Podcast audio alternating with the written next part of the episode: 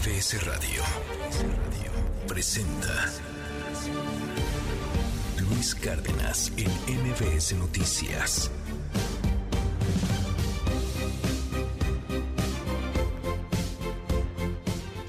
Ya deja Tintán, ya déjalo ahí, ya, ya que se quede todo el programa, opino. ¿Cómo está? Muy, pero muy buenos días a toditita la República Mexicana. Yo soy Luis Cárdenas, ya estamos de regreso. Gracias a Sheila Amador por estar al frente de este espacio noticioso. Hace algunos días eh, nos dimos un, break, no tan de descanso, ya le contaré, pero bueno, estuvimos fuera algunos días y regresamos con esta rola eh, de Tintán, porque pues justamente hoy se conmemora eh, un año más del el aniversario luctuoso del fallecimiento del actor, gran actor Germán Valdés Tintán. Híjole, gran cantante también. 8 con 6. ¿Cuál es 8 o 6 con 6? Comenzamos. Queremos negociar para rescatar a la señora Nayeli. Volvemos a aclarar, para que no quede dudas, solo queremos a Nayeli. Tendrán como plazo hasta el día de hoy a las 23 horas para tener respuesta por parte de las autoridades de la Secretaría de Seguridad Pública de Chiapas. Lo mejor es que los liberen. Si no, los voy a acusar con sus papás y con sus abuelos. Ya ven que salió un amlito. Es el cantante Francisco Céspedes, el que desea públicamente que nuestro presidente se muera. En San Miguel de Allende hay libertad de expresión y mucha tolerancia, pero la libertad de expresión termina cuando alguien desea la muerte de nuestro presidente. Sí somos primos, ¿no? Eh, pero pues eso no demerita mi, mi capacidad, ¿no? Yo soy economista, he estudiado, estoy preparado. Ya se dio cuenta de que ella no fue la escogida. Ya se dieron cuenta, pero quieren estar ahí. Mientras tres de ellos se encargaban de romper los cristales, un cuarto sujeto revisaba vigilancia portando un arma de fuego. Esta persona es la que ya tenemos detenida. Dichas personas sustrajeron un total de 15 relojes que estaban en exhibición. Por medio de las cámaras de monitoreo y mediante las acciones de seguimiento, se identificó que los responsables posterior al robo huyeron del lugar sobre calle Miguel de Cervantes Saavedra a bordo de las dos motocicletas y un vehículo. Dichos sujetos se trasladaron a un inmueble ubicado en la calle Lago de Xochimilco, Colonia Náhuac, primera sección, en la alcaldía Miguel Hidalgo. La alegría de ser amada no tiene precio. La alegría de haber tenido a tus maestros. La alegría de conocer a tus enemigos. Y estar viva.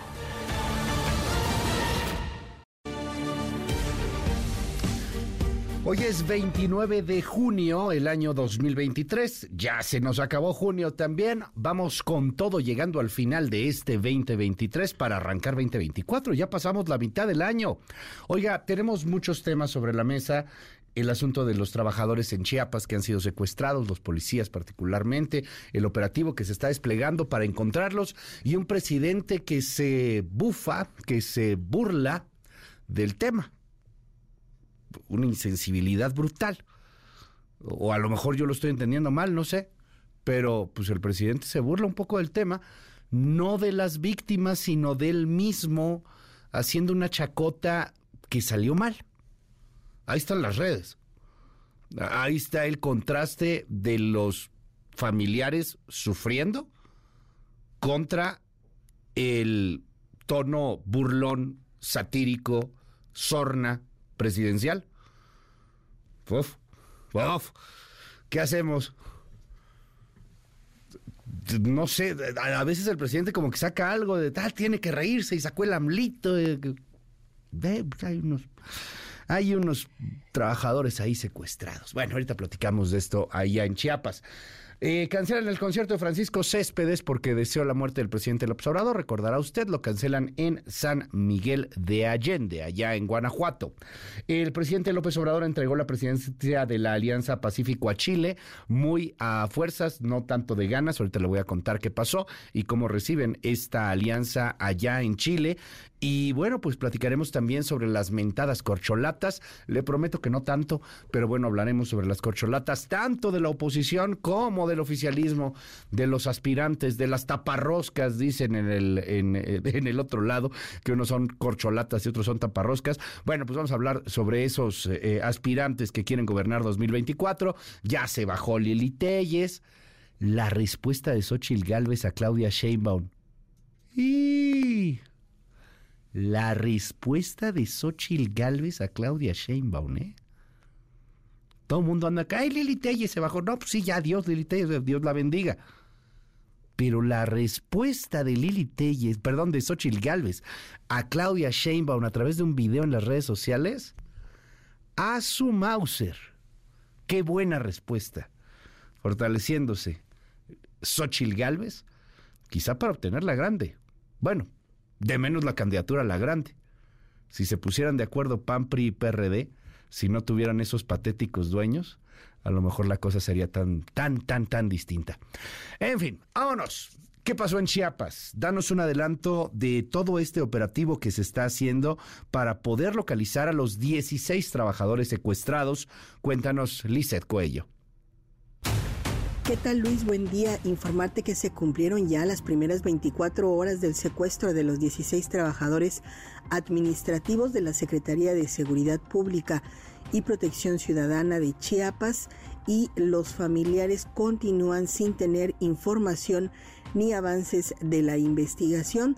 Las autoridades han informado que continúa esta búsqueda a través de un operativo con más de mil elementos de fuerzas estatales y federales que incluso pues tienen un comando especial que vino de la Ciudad de México para reforzar este operativo vía terrestre y vía aérea. Hasta este momento los familiares han señalado que se encuentran preocupados y esperan pues una pronta respuesta de cómo va esta investigación los detalles más adelante. Muchísimas gracias, gracias Lisette Coello por esta información.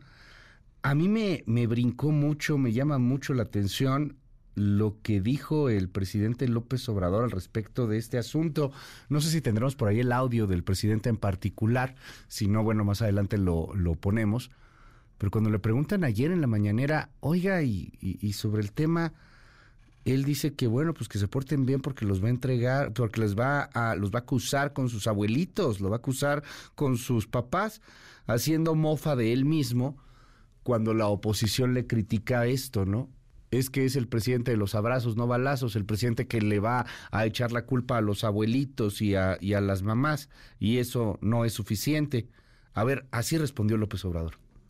No, no sabemos. Al parecer es una confrontación entre grupos, que eso es ahora lo más relevante, lo más común que se enfrenten grupos, pero pues no tienen por qué. Bueno, ni en el caso de ellos mismos no tienen por qué hacerse daños, hacerse daño. Y mucho menos si se trata de gente que está cumpliendo con su responsabilidad o de ciudadanos inocentes. Sí, eso lo deseamos, lo deseamos y este, vamos a esperar. Piden justamente con los eh, secuestrados la distribución de varios mandos. ¿Eso se lo informaron la mañana? No, no, acaba de salir ahora, según me dice. Pero lo mejor es que los liberen. Si no, los voy a acusar con sus papás y con sus abuelos. Bueno, ahí el chistorete que no salió tan bien para el presidente López Obrador. El día de ayer, miércoles, se dieron a conocer dos videos donde aparecen los trabajadores secuestrados. Y ahí están, hincados, genuflexos frente a sus agresores, frente a sus verdugos, que deciden, con un clic, con un gatillo, apretando el arma, si viven o mueren. Escuche. Por otro lado, solicitamos al señor gobernador de su valiosa intervención para que podamos nosotros estar con, nuestras familias. Por tal motivo, las exigencias son de que las renuncias de Francisco Orantes Abadía, de Roberto Yair Hernández, así como el licenciado Marco Antonio Burguete Ramos, de la Secretaría de Seguridad Pública, su pronta destitución. Y Asimismo, el problema es con la policía estatal. No hay ningún problema con otro tipo de autoridades. Gracias y esperemos su pronta, su pronta cooperación y atención del señor gobernador para que podamos estar con nuestras familias. Los jefes Roberto Yair Hernández Terán, Francisco Orantes de Alegría, Marco Antonio Burguete Ramos, le digan a su jefe pulseras que entregue a la persona que tiene secuestrada. Ella no tiene nada que ver, al igual que nosotros, y no tenemos que pagar justos por pecadores. Por favor, por favor, por favor, por favor. No tenemos que pagar justos por pecadores.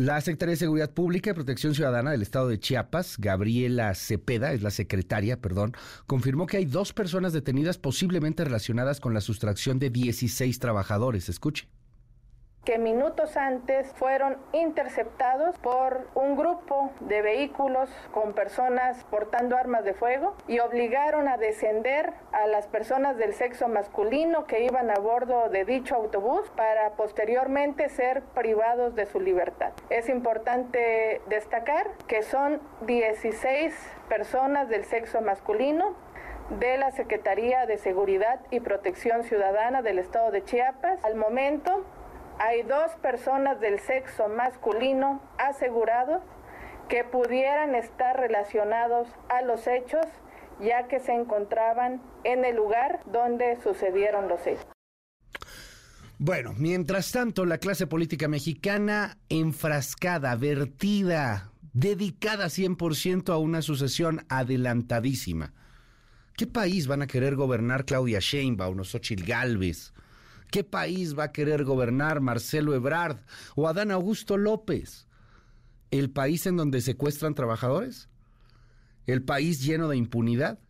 ¿El país en donde mandan los narcos? Ese es el país que quieren gobernar. ¿Y lo quieren gobernar con alguna finalidad o solamente para tener el poder por el poder mismo? Es un desastre de país el que van a tener. Un desastre. Hay un país muy fifí un país muy bonito, un país que tiene desarrollo económico, pero es lo menos del país. Lo más del país es este país flagelado. Es este país como el que está sucediendo en Chiapas. Pero bueno, pues estamos en eso, en la sucesión presidencial. El INE se hace guaje y se seguirá haciendo guaje. Porque no es lo mismo que viole la ley un partido chiquillo, ahí todo eh, testimonial, venial a que viole la ley el presidente de la República y el partido más poderoso del país, que es Morena. Esta es una pre-campaña. Pero el INE no se va a agarrar a guamazos con Morena, ni menos con el presidente. No, no, no, no, no, no, no, no. Andan ahí cuestionando la, la integridad académica de la presidenta Guadalupe Tadei. René Cruz, cuéntanos cómo se va el INE a chiflar a la loma. Buen día, danos un adelanto.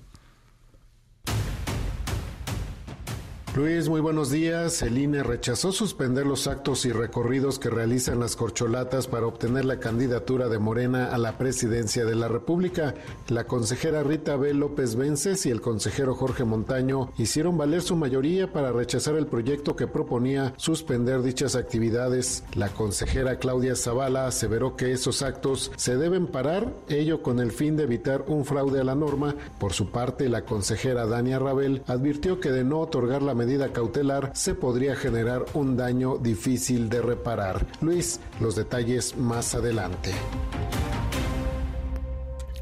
Bueno, Estamos viendo cómo le hacemos para poder cubrir esto de manera más sencilla y más rápida, porque son un friego de precandidatos y son un friego de noticias y la verdad es que muchas de ellas son muy de flojerita, porque no dicen nada, porque se la pasan dando rodeos. Entonces, qué flojera. Eh, a ver, me voy con esto. Claudia Sheinbaum, que es puntero, criticó en Guerrero qué eventazo le hicieron a Claudia Sheinbaum en Guerrero. ¿Qué eventazo? Muchísima gente paralizaron Acapulco durante varias horas. Bueno, pues Claudia Sheinbaum en Acapulco criticó por segundo día a la oposición. Escúchela Dice ellos que son un frente cívico, pero de cívico no tienen nada. Son Claudio X González, Carlos Salinas de Gortari, ¿se acuerdan? Ese que le hizo fraude electoral aquí a Félix Salgado. Esos. Fox, ¿se acuerdan? ¿A poco son frente cívico? ¿A poco tienen mucho de sociedad civil? Yo más bien digo que son frente cínico. Ya ni entre ellos se ponen de acuerdo. Bueno, y también Marcelo Ebrard ayer reportó gastos de sus recorridos por poco más de 280 mil pesos. Poca gente cree estos números, la neta, poca gente cree estos números. Los eventos cuestan. Y aunque pongan ahí invitación, los eventos cuestan. Cuestan un buen varo. E, estos 300 mil pesos te los gastas en un evento. Aunque es cierto que Marcelo está sin tantos eventos masivos. Más bien va, se saca videos, fotografías, se pone a cantar. Por ejemplo, el grupo Linares le, compuso un corrido a Marcelo Ebrard allá en Monterrey. Escúchelo.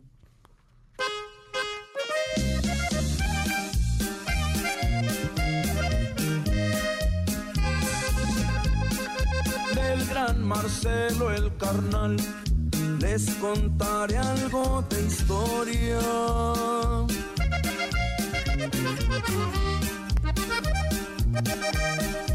en honor a la verdad, muy larga su trayectoria.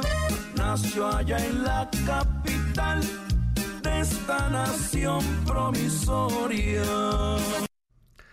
Bueno, dice que se lo compuso de buena fe. Yo, creo que sí, aunque también uno pensaría, pues es que cuánto cobraría el grupo Linares por una rola de Marcelo. Sí, sería un buen varo, ¿no? Aunque ellos dicen, me la regalaron.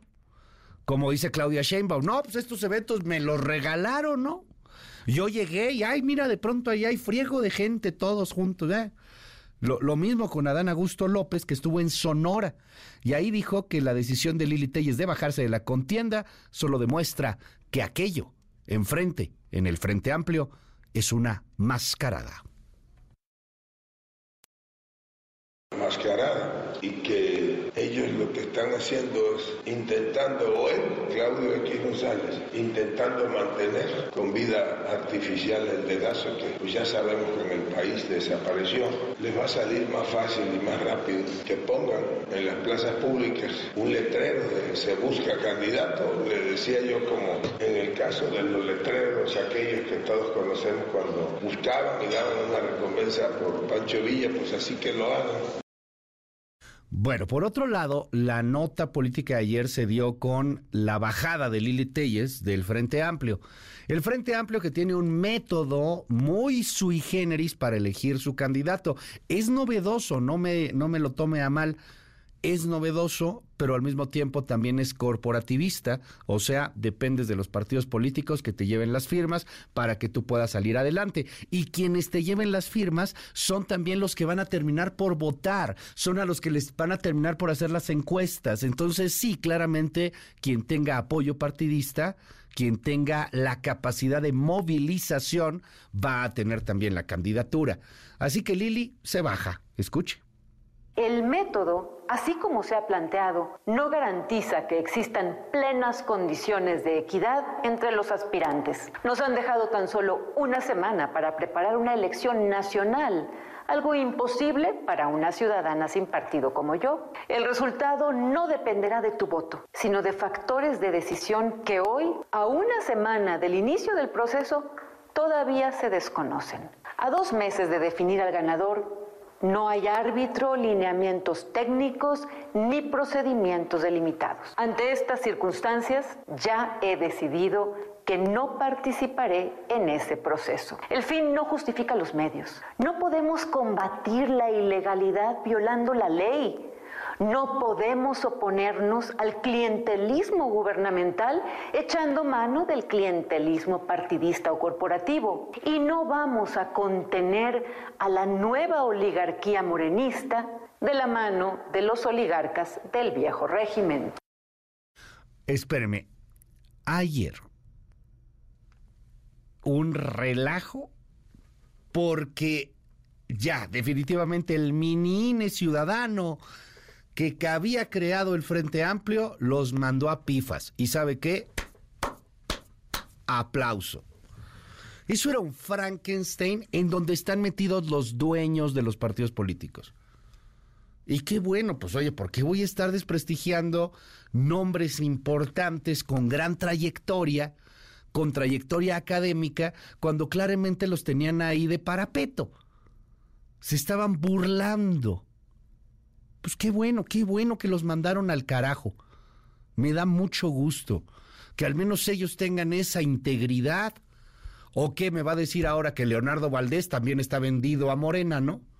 que estos académicos intelectuales de primer orden, eh, electorales, a los que defendían a capa y espada, cuando salía la gente, yo defiendo al INE, yo defiendo al INE, ok, ahora ya son traidores, pues no, son congruentes. Este es un método en donde los partidos políticos le han metido una mano asquerosa. De sociedad civil no tiene casi nada, seamos francos. Bueno, pues, ¿qué cree? que ya renunciaron, ya los mandaron a pifas, pero no hay problema porque de la chistera van a sacar nuevos integrantes. Les da igual, hombre, mientras sean ciudadanos los pondrán. Ojalá que tengan buen perfil, pero no parece. Es la voz del dueño del PRD, Jesús Zambrano. La vertiente socialdemócrata de la coalición sin el PRD presente como expresión de esta vertiente socialdemócrata en la coalición, no habría la pluralidad suficiente que recoge los aspectos fundamentales de lo, que, hoy debe ser una verdadera oposición a nivel nacional. Vamos a estar ahí atentos a ver en qué acaba este asunto del Frente Amplio y cómo están o no están los que eran, eh, pues, eh, antes fortalecidos intelectuales en torno a la verificación de todo esto, pero pues ya se, ya se disolvió, o sea, tienen que presentar algo nuevo. Ya lo platicaremos más adelante. Oiga, otros temas. ¿Cómo está la calor? Le cuento. 112 muertes por temperaturas extremas y más de 1.500 afectados en el país. La Dirección General de, Epidemiología reportó 1.559 casos asociados a temperaturas naturales extremas, así como 112 muertes ocurridas en Nuevo León, 64, Tamaulipas, 19, Veracruz, 15, Tabasco, 5, Oaxaca, 4, Quintana Roo, 2, Sonora, 2 y Campeche, 1. De los 102 muertes, de los 102 muertos, 104 son por golpe de calor y el resto por deshidratación. Ya bajó poquito la temperatura, pero vienen programadas nuevas olas de calor. Aprovechemos estos momentos de relativa frescura porque vienen nuevas olas de calor y ya sabe, pues a hidratarse, ponerse el protector solar. Hay por ahí algunos este pues un poco más accesibles porque son caros los protectores solares. A mí me impactan mucho porque son bastante, bastante caros, pero muy necesarios. Entonces, bueno, pues va a cuidarse, no queda de otra. En Mexicali, un niño de 5 años murió por un golpe de calor dentro de un automóvil. Es que Mexicali, desierto.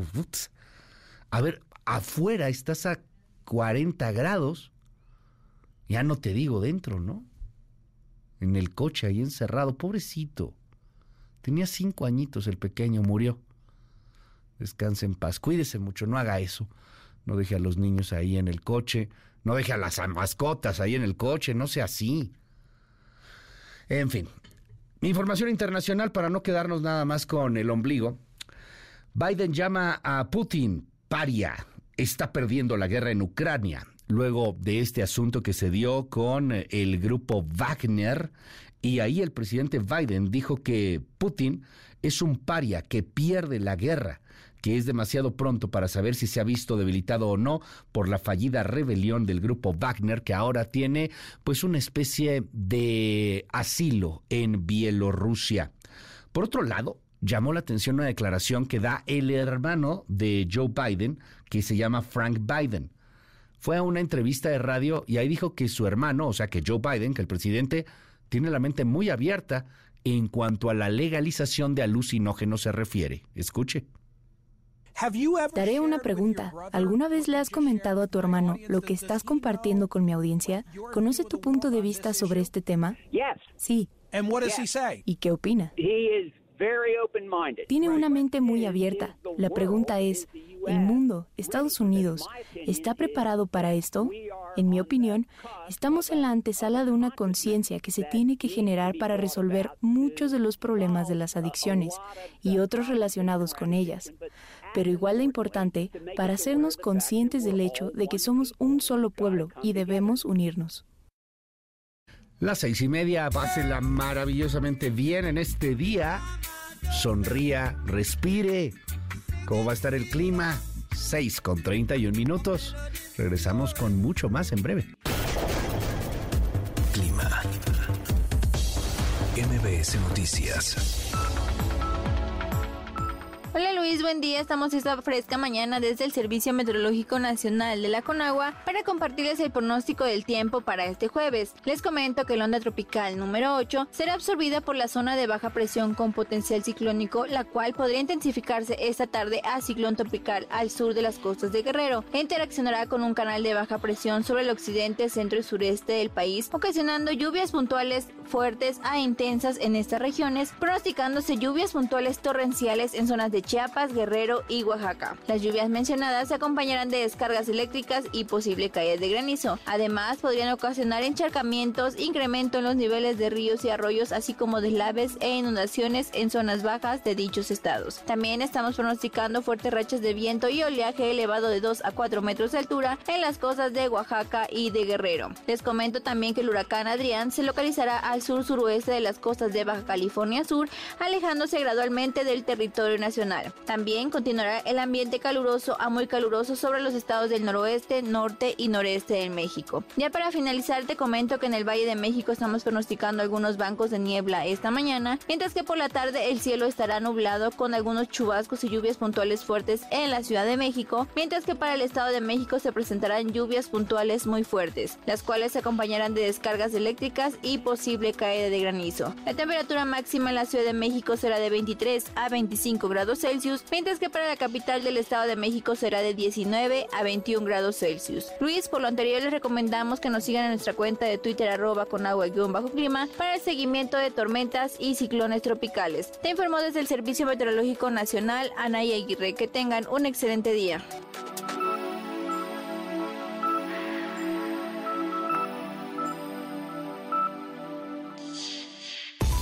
MBS Noticias con Luis Cárdenas.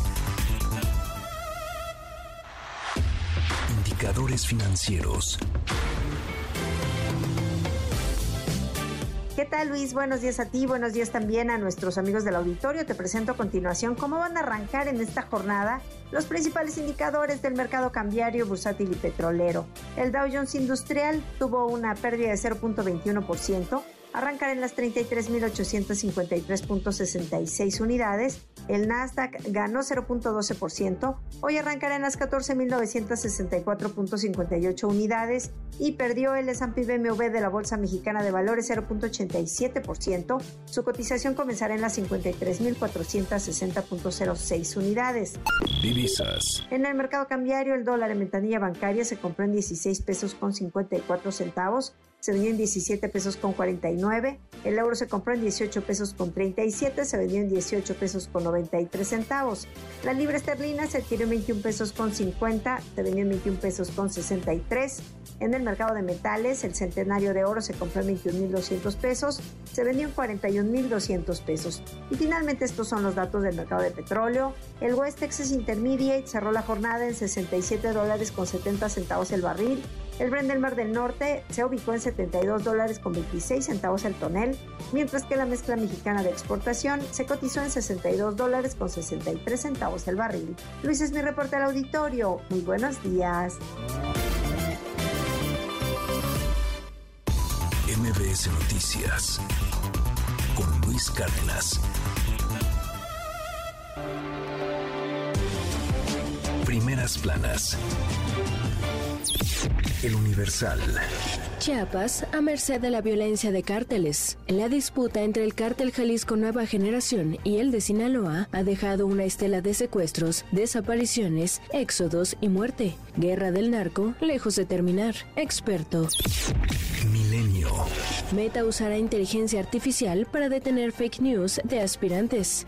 Nick Clegg, presidente de Asuntos Globales, asegura a Milenio que Facebook e Instagram ofrecen seguridad y parar todo abuso durante la elección. Reforma. Perdona el INE a corcholatas. Descartan evidencias de actos anticipados. Evitan consejeros detener asambleas de presidenciables de Morena y aliados. Excelsior. INE palomea giras de las corcholatas. Niega aplicar medidas cautelares. La Comisión de Quejas rechazó ordenar a Morena suspender los recorridos y actos públicos de sus aspirantes presidenciales, por lo que podrán seguir con su proselitismo. Animal político. Intento de freno a precampañas en Morena provoca inédita discusión en Comisión de Quejas del INE. La jornada. Atora al aeropuerto capitolino la deuda del de Texcoco. Aún falta liquidar 75.592 millones de pesos. El financiero. Vienen más alzas de tasas en Estados Unidos y Europa. Aún hay largo camino por recorrer para volver al objetivo de inflación, dicen Powell y Lagarde. El economista. México pierde 22 lugares en ranking sobre transición energética del Foro Económico Mundial. Descendió del lugar 46 al 68 global en el listado del organismo. Reporte Índigo. Regulación a plataformas, la reforma pendiente. La designación de Luisa María Alcalde como la nueva secretaria de Gobernación, tras venir encabezando la Secretaría del Trabajo, dejó en el tintero el proyecto para regular las condiciones de trabajo en las empresas de plataformas digitales, en las cuales laboran más de 500.000 empleados sin seguridad social. El sol de México. México se ve bien en el mundo. BlackRock. Con periodo electoral en puerta, directivos del mayor gestor de activos en el mundo señalan que hay apetito por invertir. La prensa. Cuemanco se seca. Como consecuencia de la ola de calor, baja el nivel del agua en los canales, evitando que las canoas circulen normalmente, reportaron dueños de chinampas y espacios ecoturísticos. La crónica. Suprema Corte de Justicia de la Nación admite queja contra el decreto que califica de seguridad nacional a obras emblema. Las acciones de inconstitucionalidad fueron presentadas por diputados y senadores de oposición. Los proyectos de infraestructura operados por las Fuerzas Armadas. MBS Noticias con Luis Cárdenas.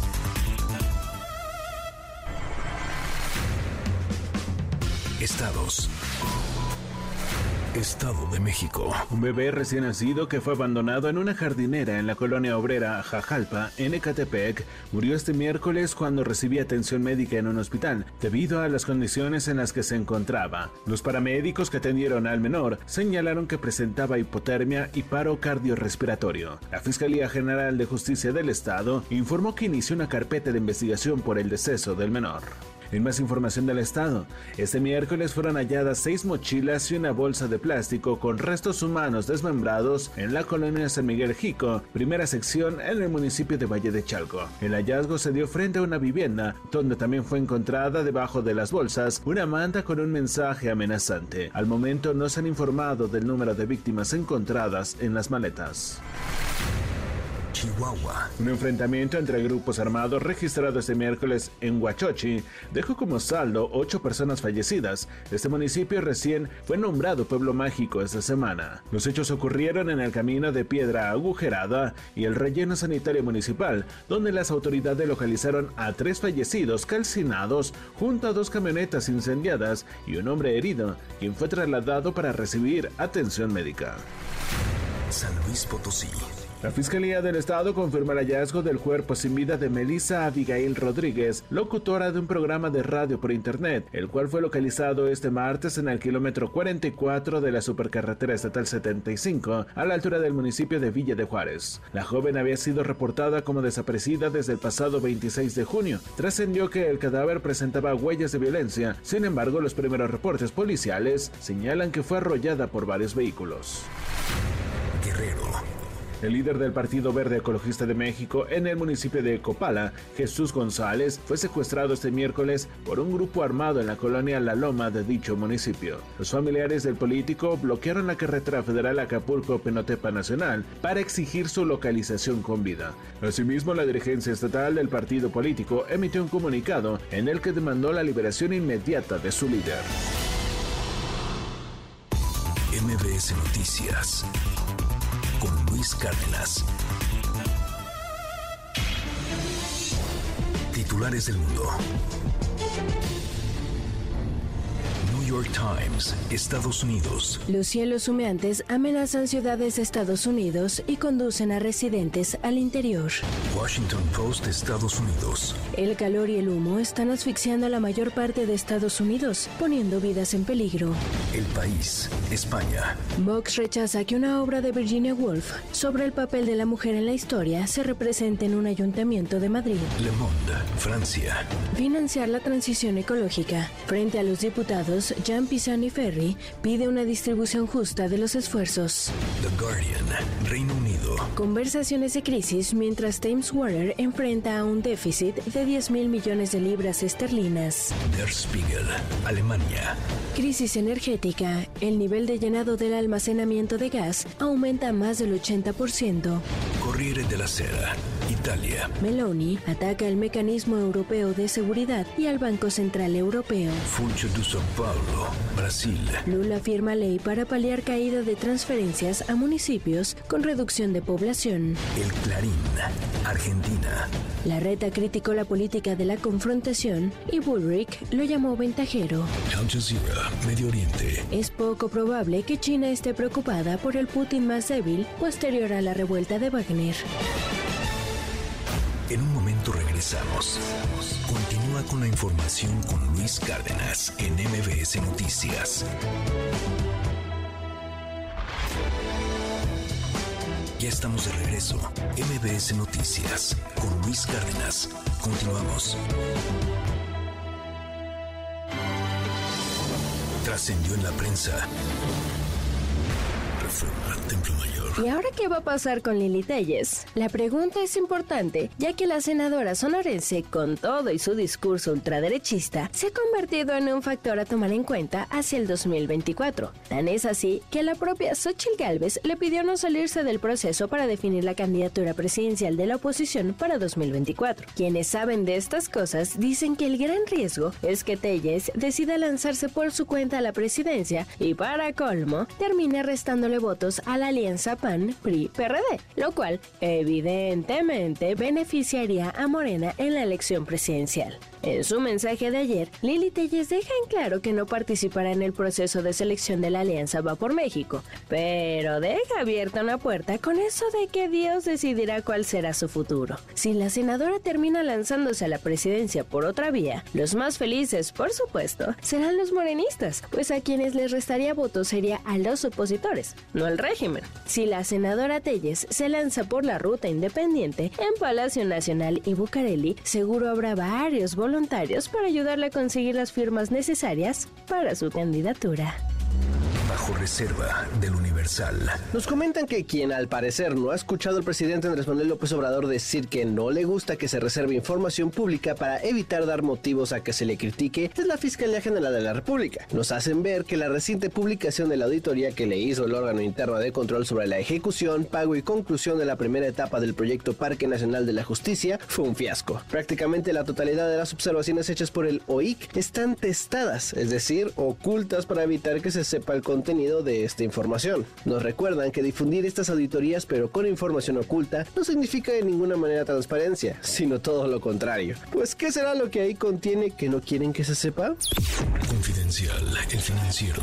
El Tribunal Electoral del Poder Judicial de la Federación confirmó por unanimidad de votos la resolución del Tribunal Electoral de Tamaulipas que atribuyó al exsecretario de Gobernación Adán Augusto López la vulneración de imparcialidad, neutralidad y equidad en la elección a la gubernatura que ganó Américo Villarreal. Así se resolvió a partir de la queja presentada por el PAN contra la corcholata morenista por su asistencia al cierre de campaña de Villarreal, a quien manifestó abiertamente su apoyo.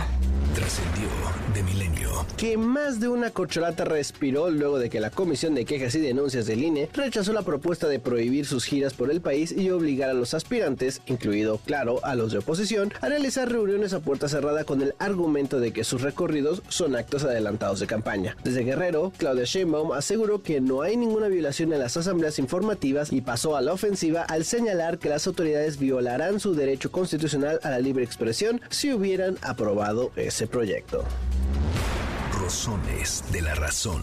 Pónganle cero. Regrésenlo a la primaria. Exclamaron ayer usuarios en las redes a propósito de un video que circula profusamente en diversas plataformas en la que aparece el diputado de Morena, José Alberto Granados, intentando leer un texto muy sencillo. Con el micrófono enfrente, el legislador suda la gota gorda para articular las palabras la hidreo, la ideninosidad, la participación no, no, no, sino protegi, protanógica. De plano hay un momento en el que quienes se encuentren en el mismo salón no pueden contener las risas, pues al legislador no se le entiende absolutamente nada. Y pues no, tampoco las benditas redes perdonaron que no haya mostrado en ese momento una mínima habilidad para leer, sobre todo porque el texto era sobre tema educativo y la reunión en la que participaba de las Comisiones Unidas de Educación, Seguridad, Prevención y Reinserción Social del Estado de Tamaulipas.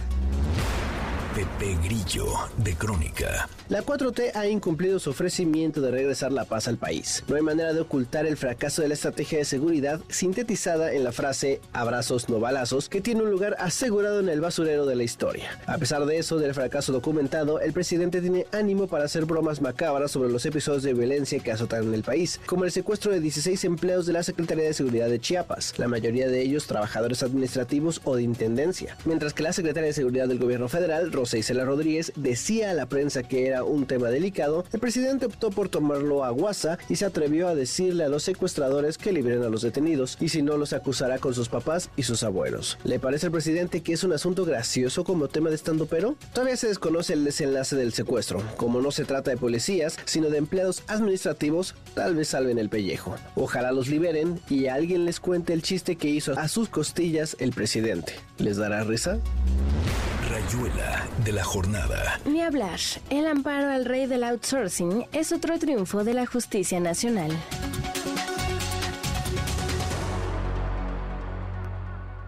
En un momento regresamos. Continúa con la información con Luis Cárdenas en MBS Noticias.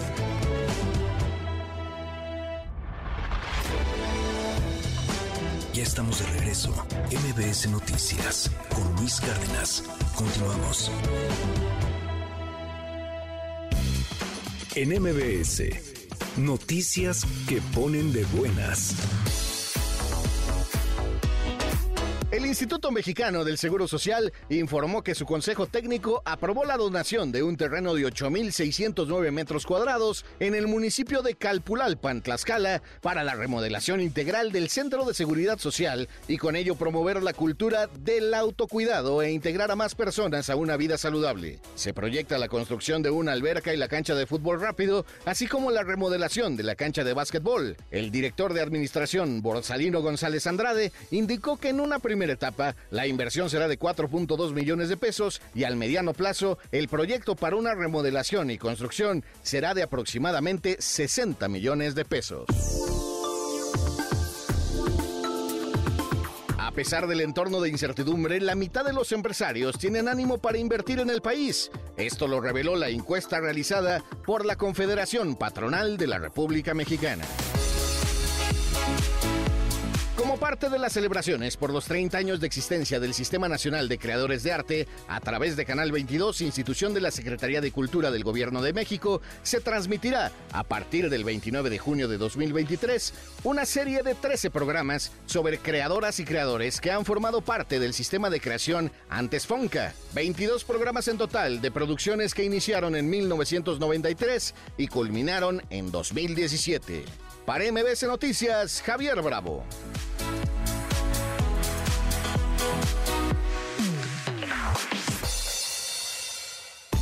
MBS Noticias con Luis Cárdenas.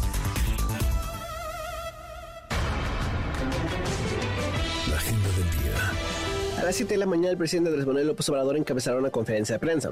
A las 8.30 de la mañana, las otras víctimas de la línea 12 del metro, comerciantes establecidos en Avenida Tláhuac, realizarán una protesta marcha bloqueo para denunciar el nulo apoyo que el gobierno de la Ciudad de México les ha dado ante la pérdida de su patrimonio. A las 9.30 de la mañana se llevará a cabo el Foro Internacional de Justicia Electoral e Integridad de las Elecciones. A las 9.30 de la mañana, Gerardo Fernández Noroña hará una gira de trabajo por Campeche. A las 10 de la mañana, el Senado de la República llevará a cabo el Congreso Nacional de Derecho Parlamentario. Las 10 de la mañana, Marcelo Ebrard iniciará una gira de trabajo por Tlaxcala. A las 11 de la mañana, Ricardo Monreal estará por Michoacán en una gira de trabajo.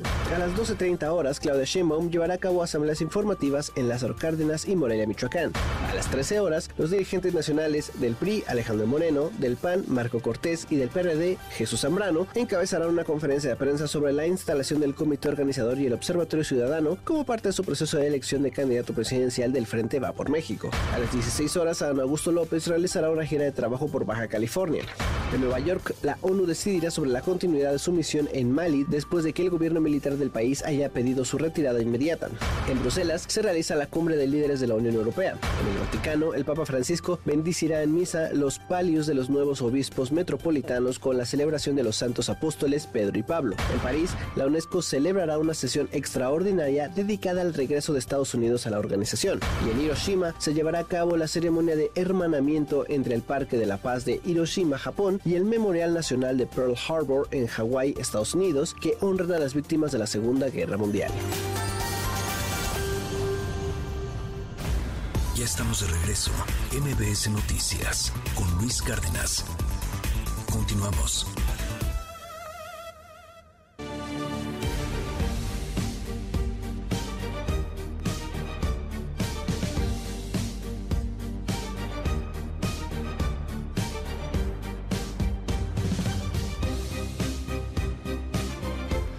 Las 7 de la mañana con 5 minutos. Muy, pero muy buenos días a toditita la República Mexicana. ¿Cómo está? No sabe el privilegio, el gusto que me da poder estar con usted en esta mañana. Tenemos harta, pero harta información el día de hoy.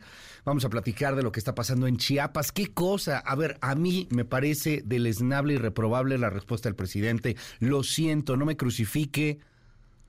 Los que dicen que estoy vendido con Palacio, bueno, pues ahí está.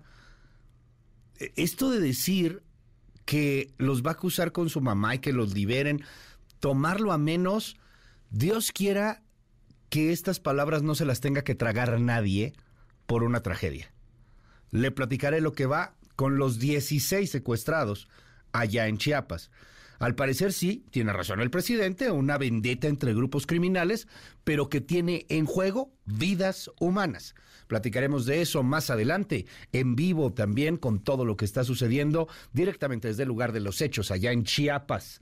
Vamos a platicar también hoy sobre eh, lo que está pasando con las corcholatas, con los aspirantes de la oposición, politiquería de todos los días, ni modo. Así nos toca. Eh, hablaremos más tarde de Talina Fernández, la dama del buen decir. Ayer pierde la vida Talina Fernández a sus 78 años de edad. Le mandamos un abrazo a todos sus familiares, a todas las personas que la conocieron, que le inspiraron, que estuvieron de alguna u otra manera cercanos a la gran periodista Talina Fernández. Más tarde hablaremos sobre, sobre el tema. A ella le toca dar la noticia de Colosio, por ejemplo le toca estar en vivo ahí en Lomas Taurinas. Y lo mismo podía hacer eso, que yo creo que lo hizo bastante bien, que, que ser una gran periodista cultural de espectáculos, hasta de prensa rosa. Hablaremos sobre eso más tarde en este espacio y sobre la situación de salud de Madonna, que está muy grave anda ahí también este, hospitalizada. Hablaremos sobre ese tema.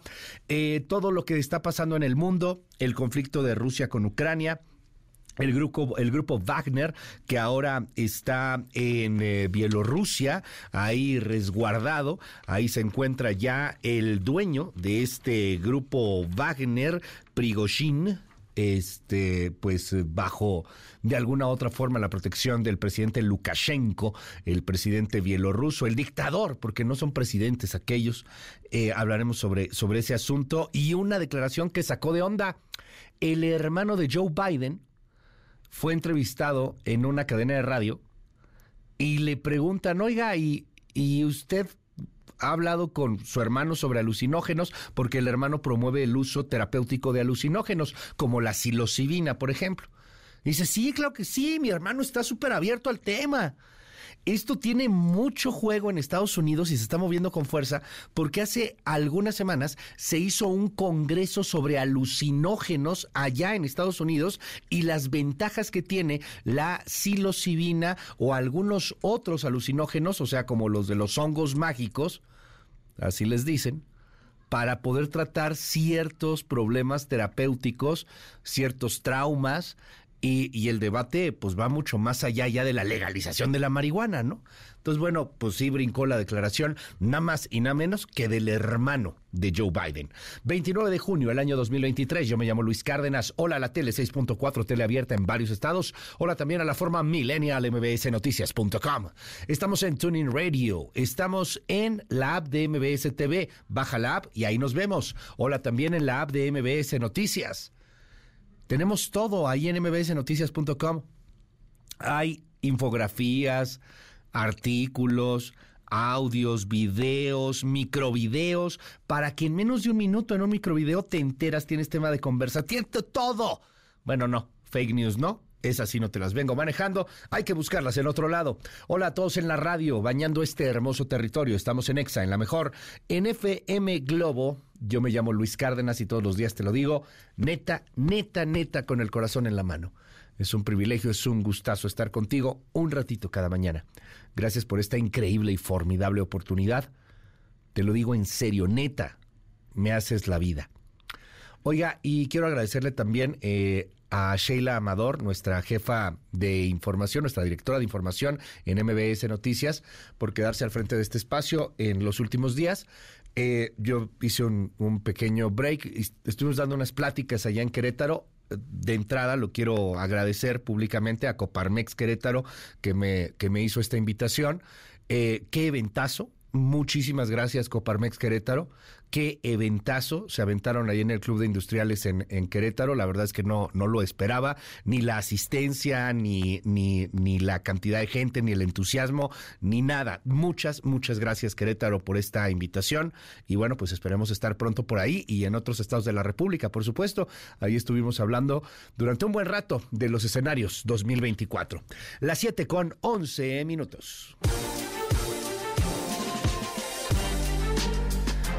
El aeropuerto ahora, bueno, es que no ahora, ya lo era, está con la Marina y va a seguir con la Marina. Lo maneja la Marina y la Marina lo va a seguir operando y manejando ahora al 100%. Ya, ya prácticamente era al 100%. Rocío Méndez, cuéntanos.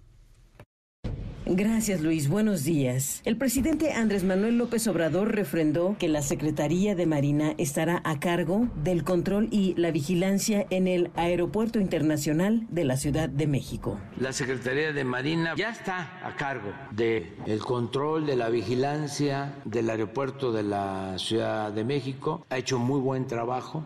No hay robo de maletas, se cuida que no entre contrabando, drogas. Estamos evitando que se llegue al extremo ¿no? de cuando el aeropuerto de la Ciudad de México lo controlaba el narcotráfico, cuando estaba el narcoestado. No vamos a permitir las alianzas con la delincuencia organizada. Entonces, si la Secretaría de Marina formalmente se va a hacer cargo del aeropuerto de la ciudad. También va a manejar la Secretaría de Marina, el de Ciudad del Carmen, el de Ciudad Obregón, Guaymas y la Secretaría de Defensa, desde luego el Felipe Ángeles, Tulum, Campeche, Puebla, Nuevo Laredo. Continúa ASA como entidad normativa, pero el control de los aeropuertos públicos que quedaron, porque la mayoría están concesionados, no se modifican las concesiones. Hicimos el compromiso de no cancelar contratos, son minoritarios los aeropuertos que quedaron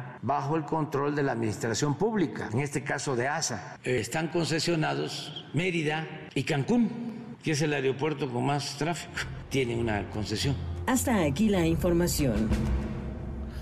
Bueno, y así seguirá el siguiente sexenio. Pues todo depende de la elección, ¿no? Todo depende del proyecto de cada corcholata. Pero al menos lo que se ve en la 4T es que todos tienen el mismo proyecto de López Obrador, la continuidad del López Obradorismo. Bueno, todos salvo quizá algunos. Y en la oposición, bueno, pues en la oposición se están poniendo de acuerdo. Pero sí, continuará esta militarización, este control castrense de muchas instituciones el próximo sexenio. Muy probablemente sí. Hoy todo apunta a que sí. Una buena dentro de todas las malas. Resulta ser que en el marco de la participación del evento eh, Wings of Change America, organizado por la Asociación Internacional de Transporte Aéreo, el titular de la Secretaría de Infraestructura, Comunicaciones y Transportes, Jorge Nuño Lara, dijo que ya, tan pronto como la próxima semana, recuperamos la categoría 1 en materia de aviación que sí pasamos las pruebas, que vamos a poder abrir nuevas rutas aéreas a los Estados Unidos. Particularmente las rutas que se abrirán serán del Felipe Ángeles. No sé, un Felipe Ángeles Houston, un Felipe Ángeles Nueva York, un Felipe Ángeles Las Vegas. A ver si es cierto. Es la voz del secretario. El pasado 2 de junio concluyó la auditoría de evaluación de seguridad en aviación internacional YASA de la Administración Federal de Aviación de Estados Unidos la Agencia Federal de Aviación Civil, la FAC, fue puesta a prueba en temas de seguridad aérea, aeronavegabilidad, legislación, procedimientos, recursos humanos y financieros, alcanzando resultados más que satisfactorios. Esta es la primera auditoría de YASA en la que el país evaluado responde satisfactoriamente el 100% de los cuestionamientos del equipo evaluador. En estos momentos nos encontramos a la espera del dictamen final de la FAA, lo que sin duda eliminará los obstáculos para que la capacidad de crecimiento del sistema aeroportuario pueda expandirse con nuevas rutas en el mercado de América del Norte. Bueno, pues ojalá que sí, ojalá que sí. Vámonos a otros temas. Resulta ser que el Instituto Nacional Electoral se está haciendo la vista gorda con las precampañas y los recorridos de las corcholatas de la 4T. A ver, lejos de que se abre aquí una discusión jurídica y es que la violentación de la ley, no, es que hay una pequeña ventana, chuchita la bolsearon, están violando la ley, creo que todos estamos de acuerdo en ello, es muy estúpido que puedan hacer las cosas pero no puedan dar propuestas y ya están dando propuestas. Entonces, bueno, pues si van a hacerlo, mejor que hagan propuestas. Sé que esto pues no es lo ideal, pero es lo que está sucediendo. Y si el INE está dándole chance a las corcholatas del gobierno, pues le va a tener que dar chance a las corcholatas de la oposición. Sí o sí, no hay de otra a, menos que ya se pase de lanza y a la oposición sí le tuerza la manita, le haga de, puerco y, y, no los deje salir a hacer su campaña, pero no creo, el presidente está con todo de que debatan, hagan cosas, salgan, ¿no? Él lo que quiere es que haya ajo político y pues el INE obedeciendo. El INE les deja a las corcholatas hacer campañas. René Cruz, cuéntanos. Luis, muy buenos días. Las llamadas corcholatas podrán continuar realizando recorridos y actos en espacios públicos por todo el país para obtener la candidatura de Morena a la presidencia de la República. En una sesión inusual de la Comisión de Quejas y Denuncias del Instituto Nacional Electoral, en la que estuvieron presentes consejeros como invitados, la consejera Rita B. López Vences y el consejero Jorge Montaño Ventura, hicieron valer su mayoría para rechazar el proyecto de la Unidad Técnica de lo Contencioso Electoral que proponía suspender dichas actividades. López Vences justificó su voto en contra al argumentar que el acuerdo se hizo con premura, además de que los aspirantes presidenciales siguen acatando los lineamientos que emitió la comisión el pasado 16 de junio.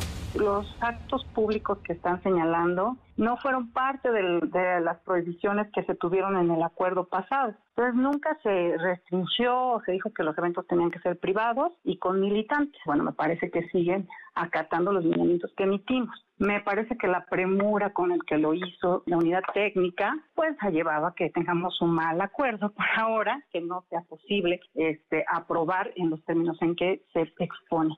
La consejera Claudia Zavala Pérez, presidenta de la Comisión de Quejas, puntualizó que estos actos no son partidistas, pues hablan de dar continuidad a un gobierno y posicionan los programas sociales, entre otras cuestiones.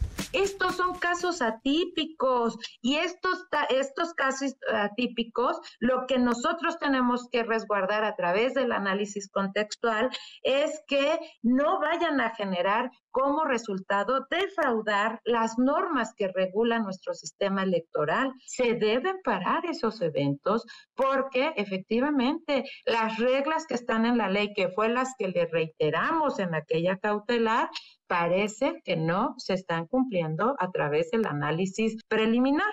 En su oportunidad, la consejera Dania Rabel Cuevas advirtió que de no otorgar la medida cautelar se podría generar un daño difícil de reparar el no otorgar esta medida cautelar ante la posibilidad de que este tipo de actos y expresiones vulneren la equidad en la contienda, si al final en el fondo se determina que sí son infractores de la norma este tipo de actos, eso sí puede generar un daño que no se va a reparar en el marco de un proceso electoral. Luis, el reporte que tengo, muy buenos días. O sea, hagan lo que quieran, estos montes. Hazle como quieras, no pasa nada. Ya, tú juégale, pasa nada.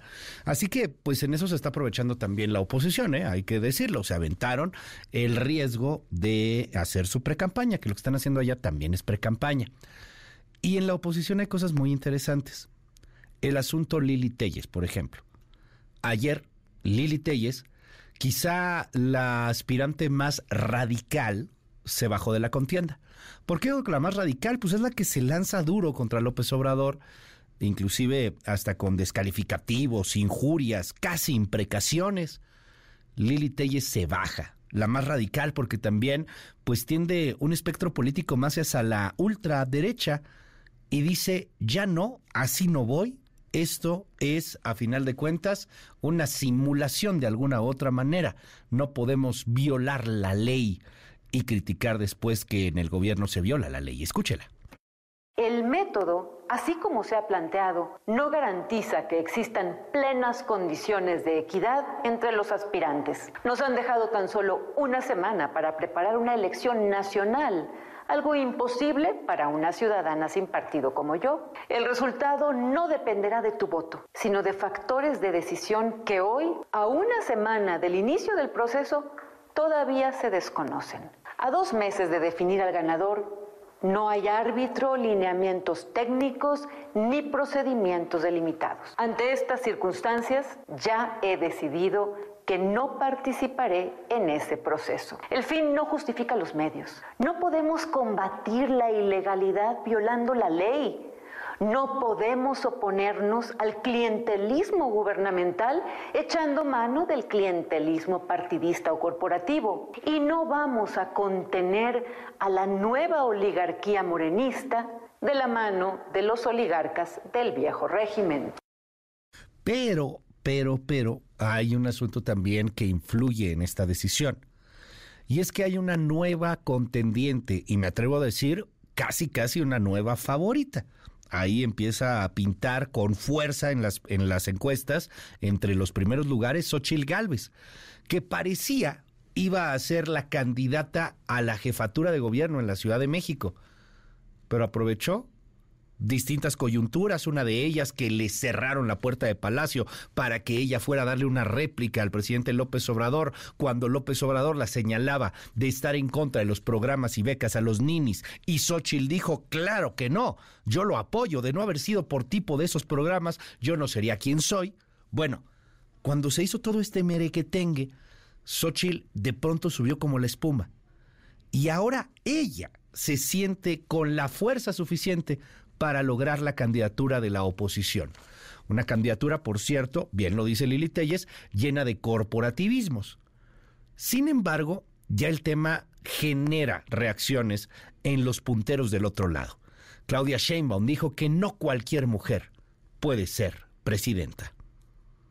Ese proyecto anquilosado del pasado, de corrupción, todos ellos son iguales. ¿Puede darle batalla porque es mujer?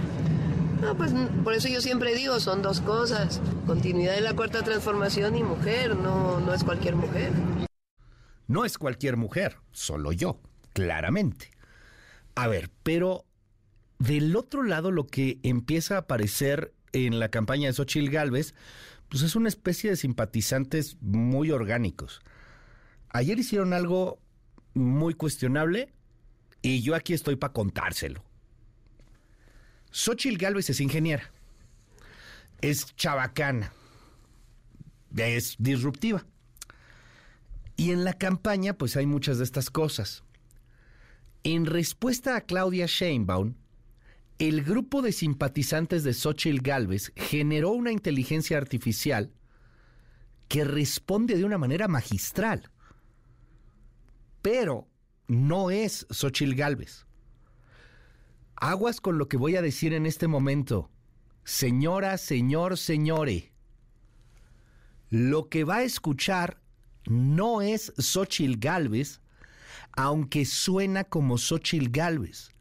Inclusive tiene este acento y terminación medio gutural. E, es que está impresionante lo que te hace la inteligencia artificial. Lo que va a escuchar a continuación no es Xochitl Galvez, pero sí es Xochitl Galvez. Escuche. Me dice Claudia que no cualquier mujer puede ser presidenta. Y tiene razón. No puede quien no tiene con qué. No puede quien necesita que le ayuden. No puede quien finge ser quien no es. No puede quien no cree. No puede quien piensa en ganar sin pensar en competir. No puede quien no sueña. No puede quien no tiene un propósito. Yo viví donde no se podía vivir. Yo crecí donde no se podía crecer. Yo amé donde no se podía amar. Le dijiste que no puede a la persona equivocada. Dime loca, dime india, dime terca, pero nunca me digas que no puedo. Ya con Laura Coronado, con la doctora Laura Coronado, en algún momento hablaremos sobre este asunto de los eh, usos de inteligencia artificial, pero a mí me impacta el audio. No es Ochil Galvez, pero sí es Ochil Galvez, porque lo están haciendo sus simpatizantes, ¿no? Está cañón, está cañón. Y si ve, el video sí se ve medio cringe, sí, así, porque sí ahí parece como... El video sí no está chido, pero el audio a mí me impactó. No es, pero sí es. El Rashabot, ¿cómo cambia la contienda? ¿Qué tanto influye o no influye la subida de Xochitl Galvez? Y mientras tanto también, pues el otro tema, porque se les deshace en la oposición este especie de mini INE, el que presumían. Hoy van a presentar otra figura similar. ¿Cómo estás, querido Ezra? Muy buenos días. Hola, ¿qué tal Luis? Buen día, buen día al auditorio. Así estamos con inteligencia artificial, con tecnología de alto vuelo. Ahí es, como finalmente pues se trata de esconder lo que son para todos eh, campañas anticipadas. Ahí están, el INE no tiene absolutamente la posibilidad de contenerlas, la Comisión de Vigilancia pues no, no, no responde al llamado y entonces todos, absolutamente todos, tanto oposición como gobierno, pues tienen abierto el camino para hacer, para hacer campaña. Sí aparece la figura de Xochitl Gales, una figura a la que terminan por convencer muchos actores de lanzarse a la grande, básicamente bajo el principio de que se trata de una figura que proviene de sectores humildes, que viene, digamos, de esta lucha del esfuerzo y del apoyo recibido, es cierto, por programas sociales para poder superar su condición, no solo de pobreza original, sino también de lo que podríamos llamar esas limitaciones propias de un sector amplio de la población. Y ahí es donde, pues, eh, para muchos, este tipo de perfil es el perfil adecuado para confrontar a la retórica de la cuarta transformación en el sentido abierto, claro, de que se trata de alguien que no viene de lo que podríamos llamar las altas esferas ni de la economía ni de la política, no se trata de alguien que estaría en condiciones, digamos, de eh, servir a la partidocracia como tal. Es este fenómeno híbrido que finalmente aparece en la figura de Xochitl, de una ciudadana que llegó incluso así con Vicente Fox a la Comisión, al Instituto Nacional Indigenista en ese entonces, y a generar estas expectativas con un lenguaje pues agresivo a veces, con groserías que de una manera clara la identifican con sectores populares. Una mujer que tiene conocimiento y que tiene capacidad de acción. Y en ese sentido viene la confrontación precisamente con Claudia Sheinbaum, con el otro lado, y por eso la respuesta. Estamos hablando fundamentalmente de una situación en donde más allá de la competencia y que tendrá que darse dentro de la propia oposición, hoy terminarán armando pues todo lo que tuvieron que hacer yo te digo que así de, de, rebote, porque no tenían claramente la idea de cómo encontrar un mecanismo para hacer eh, coincidir intereses partidarios con intereses de organizaciones ciudadanas.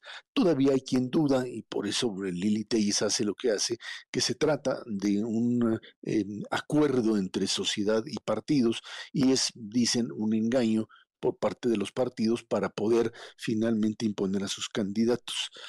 Eh, difícil es una, es una situación complicada y por eso estos saltos y errores y, brincar de un comité a otro y ver cómo vigilas y cómo juntas firmas y luego, eh, eh, digamos, comparar una encuesta con una votación relativamente abierta, aunque se trata solo de los aquellos que se afiliaron o se inscribieron en plataformas de los distintos candidatos. Un mecanismo complicado, sin duda alguna, pero que le da la posibilidad de hacer ruido.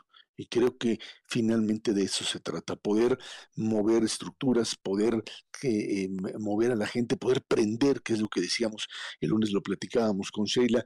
Estamos ante una situación en donde de lo que se trata es básicamente de mover emociones y ahí Xochitl juega. No es una muy buena noticia para estructuras partidarias, para el PAN, con, que está metido bien de lleno en apoyar a Santiago Krill o, o, los priistas que estarían buscando en Enrique de la Madrid también una salida. Pero bueno, pues finalmente, si en el fondo de lo que se trata es de construir una candidatura que prenda y que tenga capacidad de movilización, pues ahí está la figura de Xochitl como una, una posibilidad. Vamos a ver finalmente si esto tiene asidero, si hay quien finalmente lo apoye y llegar a esta, a esta conclusión eventualmente, Luis, de que se trata de un fenómeno que está ligado a la política mexicana tradicional, es cierto, pero también con este tinte en donde la figura de Xochitl es la figura que no se ajusta a los partidos. Muchos de los de los políticos con los que alguna vez platicamos y se referían a Xochitl diciendo que pues sí, que era una gran mujer y una gran capacidad, pero que era chivo en cristalería, decían. O sea, era alguien que no se sometía a normas partidarias, que no se sometía a disciplina de partido y que, bueno, pues hacía ahora sí que a veces lo que se le pegaba la gana.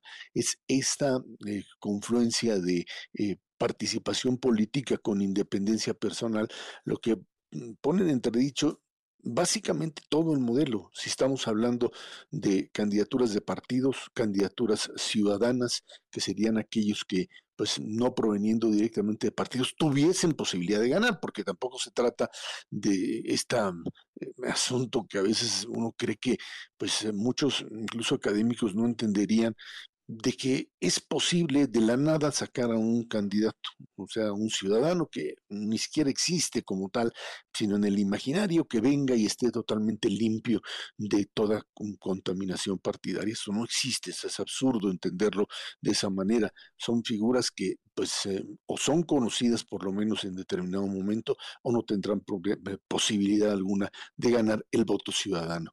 Ahí estamos, Luis, pero Xochitl cambia la ecuación, sin duda alguna cambia la ecuación. Más allá de la crítica que se le pueda realizar o del derecho de los otros a participar, a trastocar directamente el modelo. Y ahí está la respuesta en redes sociales y en distintos espacios. Que pueda ganar la candidatura todavía estaría por verse. Hay otros candidatos, los que mencioné, con capacidad y fuerza y que tendrán que confrontar esto.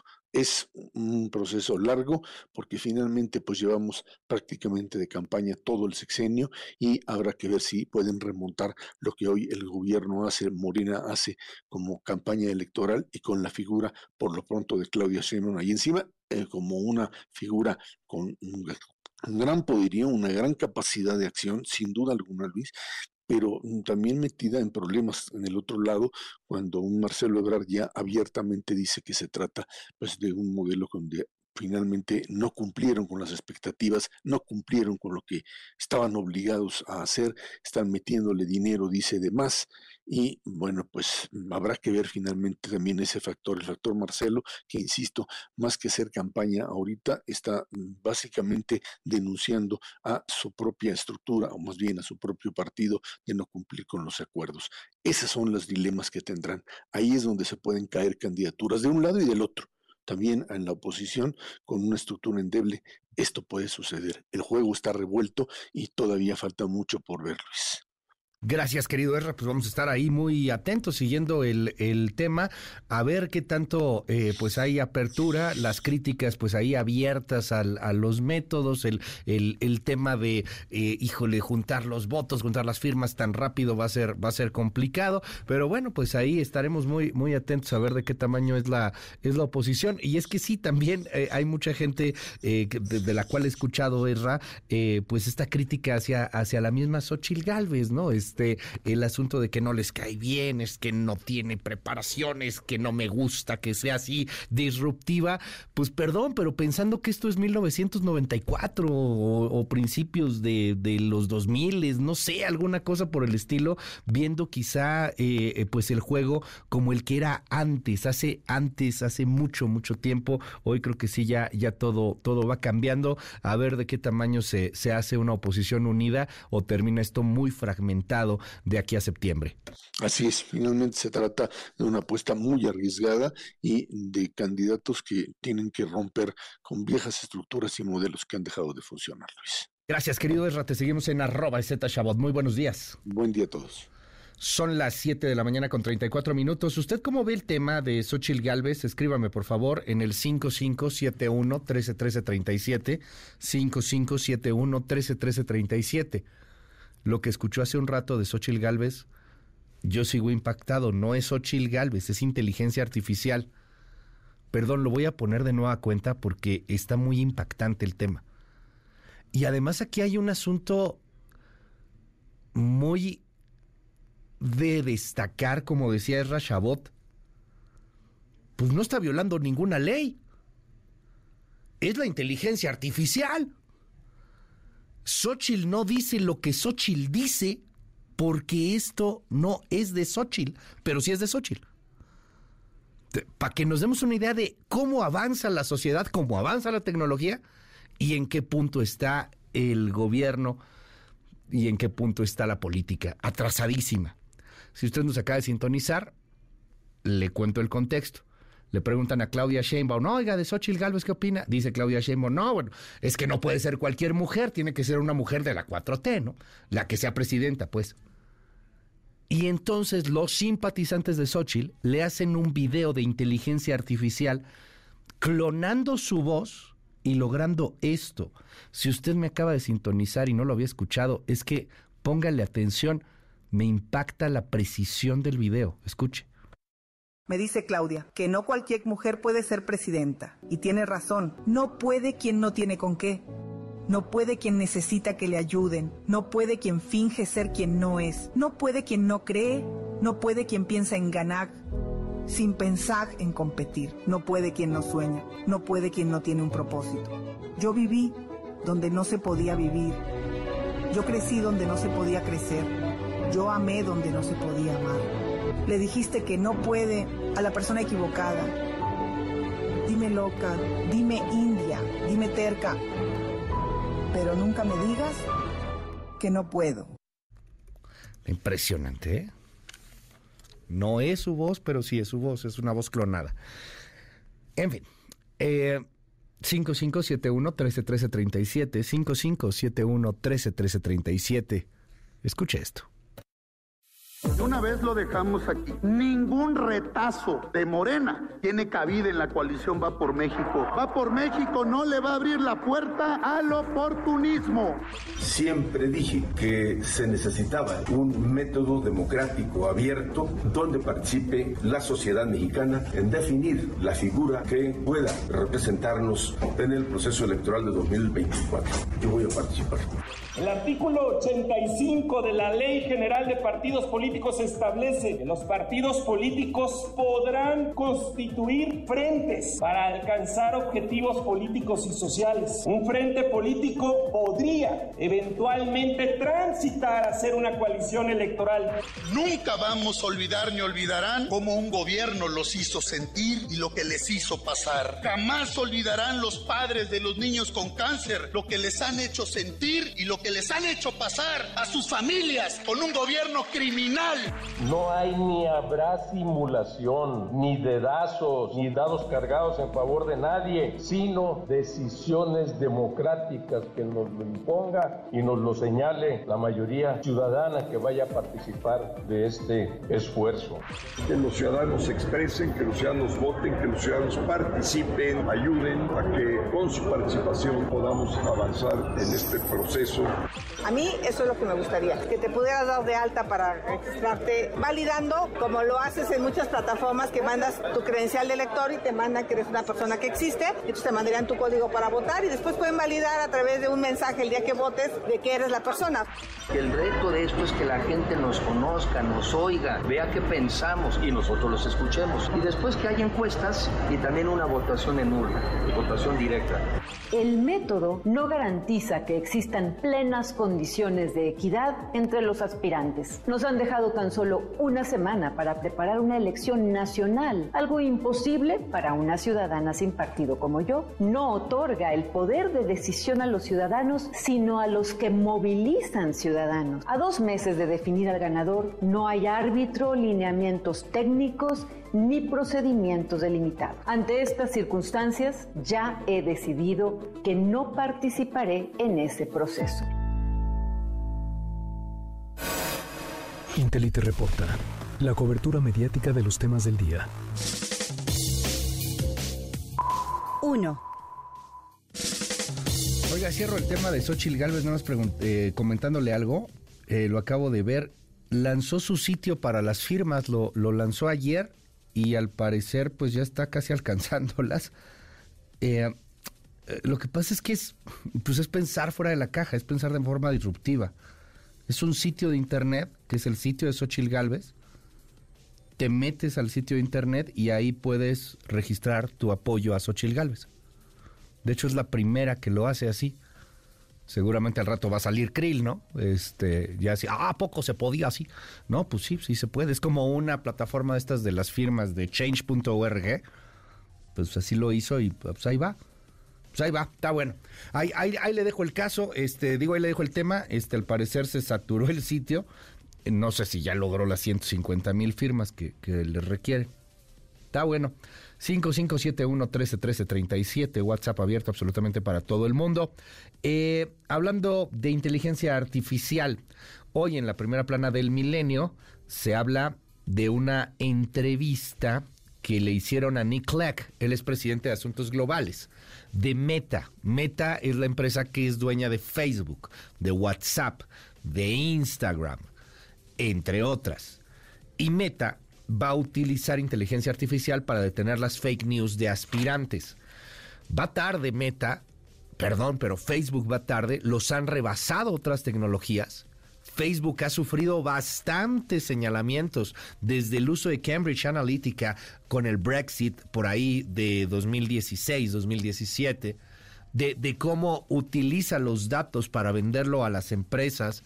Y Mark Zuckerberg pues no ha estado precisamente en sus mejores momentos. Hoy se ve súper rebasado frente a empresas como Microsoft, por ejemplo, que tienen buenas asociaciones con inteligencias artificiales como el ChatGPT de OpenAI.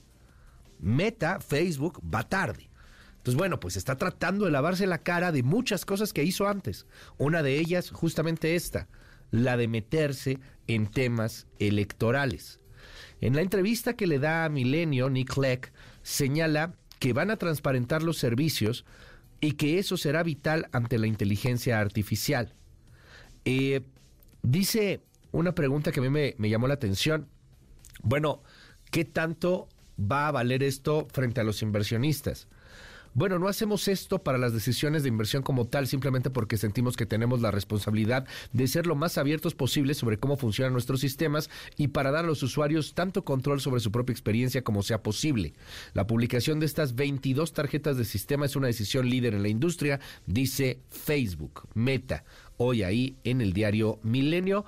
Entrevista interesante, insisto, en torno a lo que le ha venido pasando a Facebook en los últimos años y que trata de lavarse la cara, no nada más frente a México, frente a la elección de elecciones del 2024, que esa es la elección de Estados Unidos, en donde Donald Trump utilizó en su momento Facebook para poder ganar elecciones con bots rusos, por ejemplo, que pues inundaban las redes de fake news a esta meta, ya dando declaraciones. No, no es menor esto que se está haciendo. Entonces, bueno, por supuesto le estaremos dando seguimiento. Lo acabamos de ver con este audio que yo sigo impactado de Xochil Galvez porque está muy similar a su voz original y, y en donde pues fácilmente uno va a poder caer. Ya me imagino cómo se va a poner el 2024. La elección va con todo, ¿no? Dos. El diario El País tiene otra bomba. La fiscalía de la República, la que comanda Gertz Manero, tenía el video de la matanza militar en Nuevo Laredo tres semanas antes de que se destapara en los medios. La dependencia federal no estudió las imágenes hasta que la secuencia de los asesinatos salió a la luz el 6 de junio, pero ellos ya tenían el video. O sea, que no hicieron nada. Como el INE, que no hace nada, igual la Fiscalía no hizo nada. Ellos ya sabían que militares habían asesinado a estos malandros, porque pues claramente eran unos malandros también. Ya lo sabían. Pero no hicieron nada. ¿Les valió? Ahí lo dejaron, ah, mientras no, se les filtra el video y ahí sí ya se ponen a investigar. Qué nota la que aparece hoy en la primera, ahí en el diario El País. Las 7 con 44. Intelite reporta. La cobertura mediática de los temas del día. En un momento regresamos. Continúa con la información con Luis Cárdenas en MBS Noticias.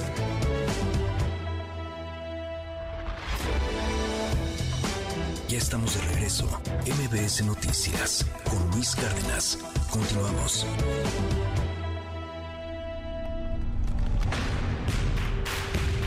Deportes con Nicolás Romay en MBS Noticias. Hola Luis, ¿cómo estás? Qué gusto me da saludarte. Muy buenos días para ti, para toda la gente que está con nosotros. Tenemos mucha información deportiva. Tenemos que arrancar con los Juegos Centroamericanos y del Caribe, ya que México debutó en el fútbol el día de ayer, derrotando 2 por 0 a la selección de República Dominicana. Así que muy buena victoria de este equipo sub-23 con todo lo que está pasando en selecciones. La verdad es que ganar en cualquier categoría y en cualquier torneo es sumamente importante. Y así pasó el día de, de ayer. Por otro lado, eh, Luis, también platicarte de el medallero. ¿Cómo están las cosas hasta el momento? México lidera con 52 medallas de oro. Ya se separó de Colombia, que tiene 40 medallas de, de oro. Cuba tiene 26 medallas de oro. Así que México en el primer lugar del medallero con muy buenas noticias. Y la verdad es que teniendo una gran actuación en unos Juegos Centroamericanos que van a ser el primer parámetro. Recordar que después están los Panamericanos y después los Juegos Olímpicos de París. Por otro lado, Luis, platicar también de la Copa Oro porque el día de ayer apareció Estados Unidos y la verdad, ¿de qué manera apareció Estados Unidos? 6 por 0 a San Kitts y Nevis. Estados Unidos que arrancó esta Copa Oro empatando su primer partido. Bueno, pues ayer con una victoria contundente, 6 por 0, resultadazo para la selección de Estados Unidos. Hoy juega México, México contra Haití, el segundo partido de la selección del Jimmy Lozano, 8 de la noche, Haití contra México, que tiene de alguna manera el objetivo de calificar ganando todos sus partidos, ¿no? De llegar con nueve puntos a la siguiente ronda. Haití, que también arrancó ganando, derrotó a Qatar, así que va a ser un buen partido de fútbol y poco a poco un parámetro para el Jimmy Lozano. Te mando un abrazo, Luis. Los esperamos 3 de la tarde, Claro Sports por MBS Radio, en esta misma estación. Platicaremos de todo esto y mucho más. Saludos. En un momento regresamos. Continúa con la información con Luis Cárdenas en MBS Noticias.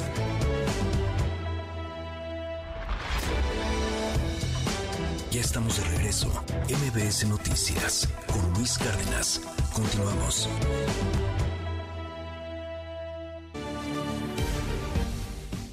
Buenos días Luis, saludos a ti y a todo el auditorio desde Santiago de Chile, la ciudad donde se terminó un impasse de seis meses. México entregó la presidencia pro tempore de la Alianza del Pacífico, aunque no a Perú como estaba presupuestado, sino a Chile. El presidente Andrés Manuel López Obrador mantuvo su negativa a traspasar el mandato al gobierno de Dina Boluarte, al que no reconoce, lo considera espurio, pero en un encuentro ocurrido en Santiago y en una ceremonia privada que fue sobria, Alicia Bárcena, hoy embajadora de México en Chile y secretaria de Relaciones Internacionales designada, entregó el poder a la Cancillería chilena. Así, este país tendrá la presidencia pro tempore de la alianza por un mes, al cabo del cual el próximo 1 de agosto la entregará finalmente a Perú habla el canciller de Chile, Alberto Van. Nosotros siempre hemos reconocido el derecho que le corresponde al Perú para ejercer la presidencia pro tempore y es en ese espíritu que hemos asumido la responsabilidad de actuar como intermediarios para poder resolver esta situación. La disposición que ha demostrado México es bastante clara. Yo creo que los cuatro países seguimos igualmente comprometidos con el futuro de la alianza. Van Claveren destacó que varios de los programas de la Alianza del Pacífico que integran México, Colombia, Perú y Chile se mantuvieron activos, aunque algunos de los 17 grupos de trabajo se detuvieron. Por eso, la solución acordada fue valorada desde Lima, Perú, según lo expresado por su canciller Ana Gervasi. La Alianza del Pacífico, como sabemos, es eh, un mecanismo de integración muy exitoso y lo ha sido porque precisamente es un mecanismo pragmático, ha estado siempre libre de ideologizaciones y politizaciones.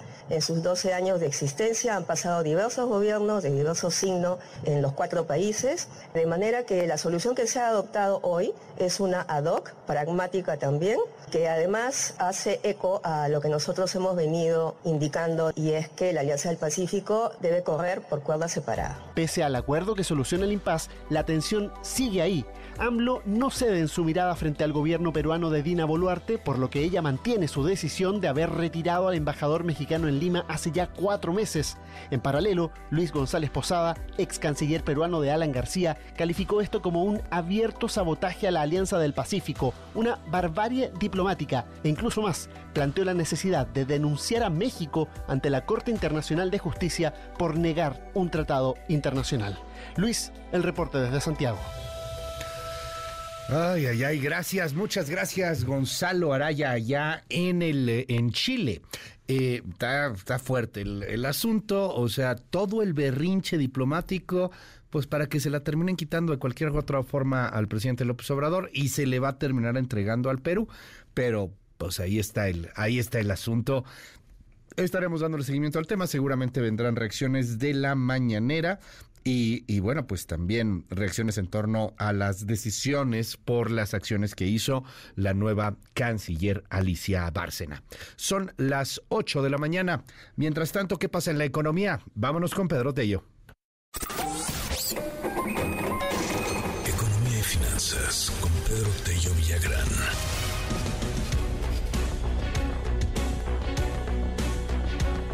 El aumento en las tasas de interés no ha frenado el crédito bancario. De hecho, se están dando más créditos, están acelerándose el paso. Cuéntanos, Pedro, muy buenos días. Luis, buenos días. Qué gusto saludarte a ti, también a quienes nos escuchan. En efecto, el Banco de México ha elevado en 15 ocasiones la tasa de interés de referencia, que es el piso a partir del cual se define la tasa que los bancos le pagan a usted por depositar sus ahorros o por invertir en algún instrumento bancario y también la tasa que el banco le cobra a usted por el uso de la tarjeta de crédito por un crédito de nómina, un crédito personal, un crédito empresarial, un hipotecario o un crédito para la compra de algún vehículo. A pesar de que ha aumentado en 15 ocasiones esa tasa de referencia o la tasa piso del precio del financiamiento, para llevarla del 4% que estaba en junio del año 2021 al 11.25% en este momento, lo cierto es que el financiamiento, el crédito que solicitan las personas, las familias y las empresas, lejos de empezar a desacelerarse por el encarecimiento del mismo, lo que hemos visto en los últimos meses, Luis Auditorio, es que se ha ido acelerando paulatina y consistentemente. Van algunos datos para que tenga usted una idea de lo que estamos hablando. En abril del año 2022, hace, poco más de, de un año, el crédito al consumo, el que se integra por el crédito de tarjetas, el crédito personal y el crédito de nómina, tenía un crecimiento anualizado del 2.4%. El último dato que corresponde a mayo del 2023 ubica el crecimiento de ese crédito en 11.2%, prácticamente ha acelerado casi cinco veces su ritmo de crecimiento en los últimos 15 meses. El crédito para la adquisición de vivienda, que reportaba un crecimiento del 2.7% en abril del año 2022, en mayo del 2023 avanza al 4.4% en forma anual, prácticamente ha casi duplicado su ritmo de avance. Y el crédito a las empresas, que en abril del 2022 retrocedía a una tasa del 0.3%, en mayo de este 2023, Luis Auditorio registra un crecimiento del 1.9%. Y lo que esto significa es que uno de los canales de transmisión a partir de los cuales Banco de México intenta contener el avance de la inflación, que es precisamente el encarecimiento del financiamiento para personas, familias y empresas, no termina todavía de mostrar los resultados que en él se esperan, pues son simple y sencillamente porque el financiamiento avanza y lo hace a un ritmo cada vez más dinámico. Por eso, la Junta de Gobierno del Banco de México ha sido muy precisa al señalar que la lucha contra la inflación en nuestro país, pero también más allá de nuestras fronteras, va a ser más larga de lo que originalmente esperábamos, porque el impacto del aumento en el precio del dinero va a tardar en llegar al canal del financiamiento y por esa vía eh, va a tardar también a empezar a desacelerar el crecimiento de los precios. Así que pasados 15 incrementos en la tasa de interés, Luis Auditorio, el crédito bancario no empieza o no ha comenzado a dar muestras de debilidad y por el contrario, sigue avanzando con especial dinamismo, lo cual constituye desde luego un tema de preocupación e interés para la Junta de Gobierno del Banco de México. Luis. Gracias, querido Pedro. Te seguimos en tu red. ¿Cuál es?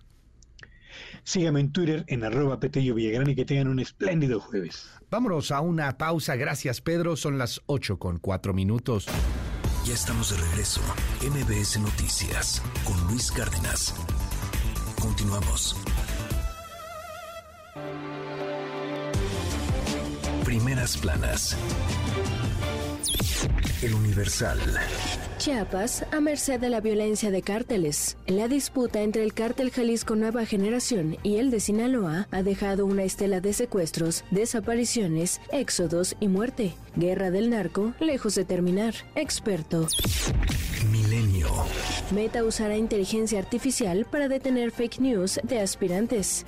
Nick Clegg, presidente de Asuntos Globales, asegura a Milenio que Facebook e Instagram ofrecen seguridad y parar todo abuso durante la elección.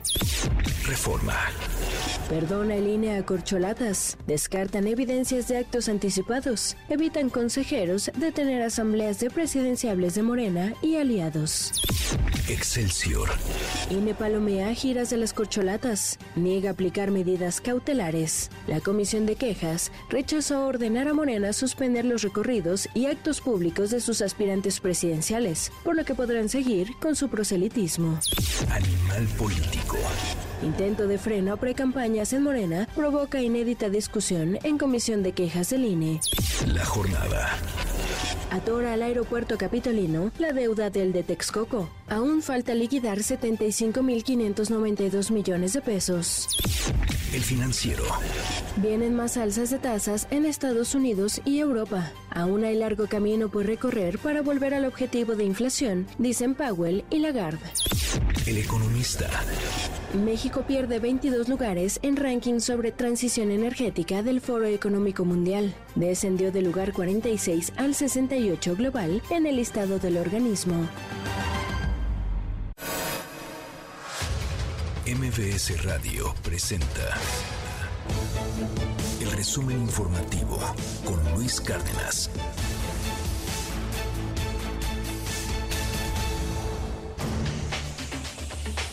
8 con 12 minutos. Coco García, qué gusto saludarte. Muy buenos días. Luis Cárdenas, buen día, buen día al auditorio. Les comento que desde Palacio Nacional el presidente Andrés Manuel López Obrador reconoció que el desfalco en Segalmex es el caso de corrupción más escandaloso de su administración. Sin embargo, salió en defensa de Ignacio Ovalle, quien aseguró fue engañado por gente corrupta. Escucha quien es nombrado para ocuparse de este sistema, Ignacio Ovalle, se confía, comete el error de llamar a participar a gente con malos antecedentes, a corruptos, y lo engañan y empiezan a hacer compras con empresarios corruptos, pagando sobreprecios, pero también estos funcionarios, como era antes, empiezan a colocar dinero público en bonos como casas de bolsa en donde supuestamente les eh, ofrecían más intereses por tener ahí el dinero, cuando eran empresas creadas para robar. Y cerca de la medianoche de este miércoles, Luis Auditorio, un coche bomba explotó en la comunidad rural de El Saus de Villaseñor, en el municipio de Celaya, en Guanajuato, lo que dejó a cuatro elementos de la Guardia Nacional heridos. Los hechos ocurrieron cuando los elementos federales se acercaron al coche que parecía abandonado y cuando lo revisaban, una bomba que tenía al interior pues detonó. Escuche. Ahí está el vehículo totalmente calcinado. Con cuidado, compañero. Totalmente calcinado, eh, a pie de carretera, pero sobre la calle Río Lerma, aquí en el South de Villaseñor. Pues ahí se observa también, amigos, el sobrevuelo del helicóptero de las Fuerzas de Seguridad Pública del Estado en esta zona, sobrevolando esta zona de lo que es las comunidades al sur del municipio de Celaya. Y la Dirección General de Epidemiología reportó 112 muertes por golpe de calor o deshidratación en el país. Detalló que las defunciones se registraron en los estados de Nuevo León con 64, Tamaulipas con 19, Veracruz con 15, Tabasco con 5, Oaxaca con 4, Quintana Roo con 2, Sonora también con 2 y Campeche con 1. Sin embargo, las cifras no coinciden con la información de algunos estados, como en Coahuila, que ni siquiera aparece en la lista y reporta 8 defunciones funciones, o por ejemplo Nuevo León, que solo tiene registrado de, eh, bueno, tiene el registro de 36 decesos. Es la voz de Alma Rosa Marroquín, titular eh, justamente de eh, Salud de Nuevo León. Escuche. Finalmente, las defunciones que nosotros tenemos notificadas en nuestro sistema de vigilancia en el estado son 36, de los cuales el 80% se les ha identificado una comorbilidad, 69.4% corresponde a personas de género masculino, 25 hombres y el 30% han sido mujeres. Y además, pues en los grupos de edad, los más afectados pues son los mayores de 66 años Finalmente, Luis Auditorio, les comento que este miércoles fueron recuperados los restos del sumergible Titan, que hace un par de días implosionó en el Océano Atlántico al intentar llegar a los restos del Titanic, lo que provocó la muerte de sus cinco tripulantes. Los fragmentos del Titán serán analizados para determinar las causas del accidente. La Guardia Costera de Estados Unidos informó que hay posibles restos humanos entre estos fragmentos, Luis. Muchísimas gracias, Coco. Te seguimos en tu red. ¿Cuál es? En arroba Coco García con doble I en Twitter, Instagram, TikTok y cual. Muchas gracias. Buen día. Mil gracias. Muy buenos días. 8 con 16. Engine Capital. El financiamiento más fácil. Punto. Presenta. Hoy ha sido un día de mucha inteligencia artificial o de hablar de mucha inteligencia artificial. Le contaba yo sobre este asunto de Xochitl Galvez y cómo sus seguidores, sus simpatizantes hicieron un video en donde se escucha una voz que es de ella, pero no es de ella. O sea, Xochitl nunca dijo lo que usted escucha en el video que dijo, pero sí, su voz es casi idéntica. Al mismo tiempo le contaba yo cómo Meta, la dueña de Facebook, Instagram, WhatsApp, está implementando un programa con inteligencia artificial para tratar de evitar las fake news en la elección 2024 y no solamente en el tema de México, sino en el tema de Estados Unidos, la gran elección de elecciones del próximo año pero la inteligencia artificial está en todos lados.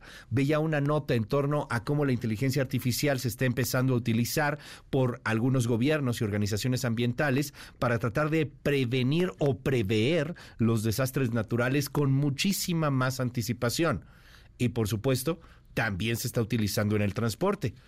hay inteligencia artificial que podría inclusive ya empezar a, a manejar y, no manejar cualquier cochecito, manejar trailers o manejar maquinaria compleja. Hay también inteligencia artificial que en teoría podría estar conectándose a diversos puntos carreteros para poder tener mejores eh, opciones de llegada o de salida. Y, y, es, una, es un hecho que esto ha llegado y que no se va a ir. Es un hecho que el mundo está cambiando de manera vertiginosa. ¿Cómo le hacemos para poder estar pues adecuados a lo que viene, particularmente en el asunto del transporte, la cantidad de gente que depende del transporte, el miedo que hay también a que se puedan suplir algunos de los trabajos. Le aprecio mucho a Mauricio Medina, vicepresidente en Engine Capital, que me tome esta llamada telefónica. Mauricio, bienvenido aquí a MBS. ¿Cómo estás? Muy buenos días. ¿Qué tal, Luis? Buenos días. Sí, efectivamente, la inteligencia artificial está en todos lados de hecho, podríamos tener esta plática con inteligencia artificial, la o la quiero tener normal. sí, sí, totalmente. Sí, totalmente. Oye, hay, hay eh, pues elementos que están por, por todos lados y, y el tema que, que, tocamos hoy en el transporte en particular llama poderosamente la atención. Déjame empezar con el miedo, o sea, con, con esta parte un tanto ludita que hay de la sociedad la inteligencia artificial va a quitarle chamba a muchos choferes, dicen muchos en el, en el gremio, entre, entre la gente que tiene miedo, etcétera. ¿Qué nos dice sobre ello? No, este, yo creo que al revés. Le va a facilitar su trabajo a todos los choferes que existen en el, en el país. ¿Y cómo es que le va a facilitar el trabajo? Pues bueno, la, la, hay varios eh, usos que se le puede dar a la inteligencia artificial y uno de ellos, por ejemplo, es la prevención y reducción de accidentes. Pues hoy en día los, los camiones nuevos o los camiones más recientes eh, tienen inteligencia artificial en sus monitoreos y te puede ayudar mucho a tener asistencia al mismo conductor, te ayuda con frenados de emergencia automáticos, te ayuda a detectar objetos, eh, puedes alertar también al, conductor sobre posibles peligros, evitar colisiones, o sea, más bien le puede facilitar la vida en vez de pensar en que les va a quitar la chamba. Ahora, si pensamos en, un plazo de 10, 15, 20 años, pues sí, este, hay, una, hay un tema también eh, muy importante con, con esto de los vehículos autónomos, pero yo creo que todavía estamos lejos de ello. Hoy en día la inteligencia artificial es una realidad, pero estamos lejos todavía de los de los de los camiones autónomos y más en México. Oye, el plazo que das es interesantísimo, 15, 20 años sí suena algo lejos, pero pero tampoco tan lejos, ¿no? Este, o sea, hace rato escuchaba un, un, spot aquí en MBS en donde recordaban el inicio de Windows 95 y, bueno, pues quienes vivimos ese inicio, esa musiquita que tenías cuando entrabas a Windows 95, pues recordamos muchas cosas, pero ya fue hace bastante, ¿no? En el 95, o sea, no, no está tan, no está tan alejado el hecho de que podamos empezar a ver estos automóviles que se manejan de forma, de forma automática. Qué, qué interesante. Hoy por hoy, ¿qué adelantos hay? O sea, esto de la prevención de accidentes, ¿qué otra cuestión podríamos estar viendo eh, en, en, los avances que se están dando en, en, la conectividad, por ejemplo, en que tengas eh, ubicado o no a tu, a tu mercancía, por ejemplo, en el caso de un transporte de carga? ¿Qué, qué otros avances destacados habría, Mauricio? En temas de seguridad, Luis, por ejemplo, eh, muchas veces has reportado tú también en, todos, en todos lados los robos en las carreteras, ¿no? Eh, y hay ya eh, algunas aplicaciones que te ayudan a medir la probabilidad de robo que puedas tener en un viaje. Eh, y esto en tiempo real te va detectando dónde hay zonas rojas, dónde puede haber incidentes, también para alertar a, la policía, pero también es una realidad, eso existe hoy. Otra que se está utilizando mucho es para hacer más eficientes las, las rutas, con toda la información que tienes en un, en un viaje, eh, puedes detectar el tráfico en tiempo real, obviamente, puedes detectar las condiciones climáticas, puedes detectar eh, el costo de las casetas y esto te ayuda para determinar rutas mucho más eficientes y que, y que el transporte de carga sea eh, mucho más rentable y productivo. Estamos enfrente también del tema del nearshoring. el 80% de las cosas en este país se mueven a través de carreteras. Eh, y, pues necesitamos también mejorar nuestra infraestructura, necesitamos ser más eficientes, necesitamos ser más productivos y la, la inteligencia artificial te ayuda a esto. Entonces, eh, hoy en día es una realidad en, varios temas, o sea, podemos platicar también de temas de mantenimientos en los, en los camiones para, para detectar eh, posibles fallas, eh, y podemos también hablar de personalización, de experiencia al cliente en la logística, o sea, que vayas monitoreando toda tu carga en, tiempo real y puedas identificar cuáles son las horas en las que debas de entregar. O sea, hay, hay muchos usos ahorita y, pensar en, en, futuro, bueno, 10, 15 años se pasa rápido el tiempo. Eh, si le agregamos a todo esto eh, los autos, los camiones autónomos y el transporte autónomo, pues va a ser una, una eh, vamos, una revolución. Me, me impacta porque me imagino el cliente que está esperando un cargamento no sé, voy a pensar de fruta, ¿no? Este, vendes fruta y, híjole, traes ahí un problema, estás esperando que te llegue esa fruta y, lo puedes ver en tiempo real, o sea, ah, mira, ya viene, ya casi va a llegar, ya llega en una hora, llega en media hora, este, pues puedes tomar decisiones impresionantes. Estoy poniendo un ejemplo frugal ahí muy muy frívolo, pero pero sí, o sea, claramente puede puede cambiarte eh, todo el todo el panorama.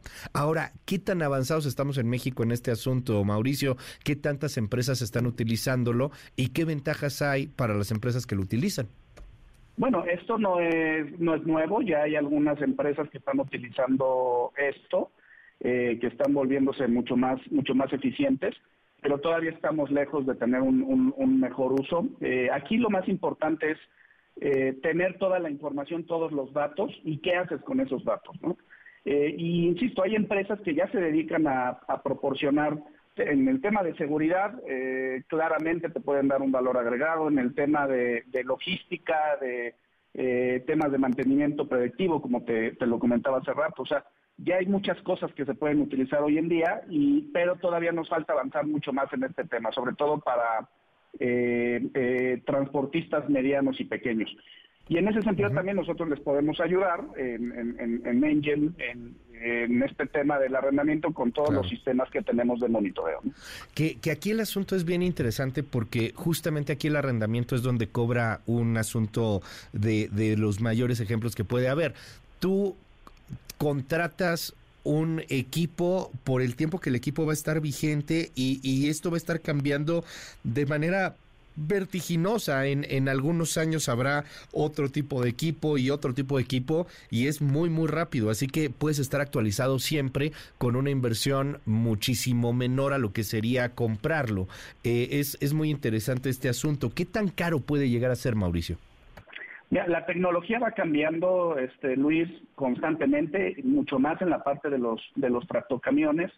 Eh, y, sí, o sea, el, que tú puedas hacer un arrendamiento a un plazo de tres, cuatro años te permite estar cambiando tus activos eh, frecuentemente para estarte modernizando y modernizando tu flota y poder acceder a este tipo de, cosas de inteligencia artificial que cada vez se están incorporando más en la industria. Eh, y lo que vas a reducir ahí pues son todos estos costos, tanto de mantenimiento, vas a ser más eficiente, vas a ser más productivo, entonces el arrendamiento se vuelve mucho más eh, útil para las empresas, también en cuestión de flujo, porque no tienes que desembolsar grandes cantidades de dinero en, un inicio. Claro. Eh, te, puedes llevar tus, tus eh, camiones, tus cajas de tráiler con un par de meses de depósito y con eso tienes, no necesitas más y, le ayuda mucho al flujo de, los transportistas, sobre todo en esta etapa que se nos viene de crecimiento por el nearshoring. Mauricio Medina, vicepresidente en Engine Capital, mil gracias por estos minutos en MBS. Gracias, Luis. Buen día. 8 con 26. Engine Capital, el financiamiento más fácil. Punto. Presentó.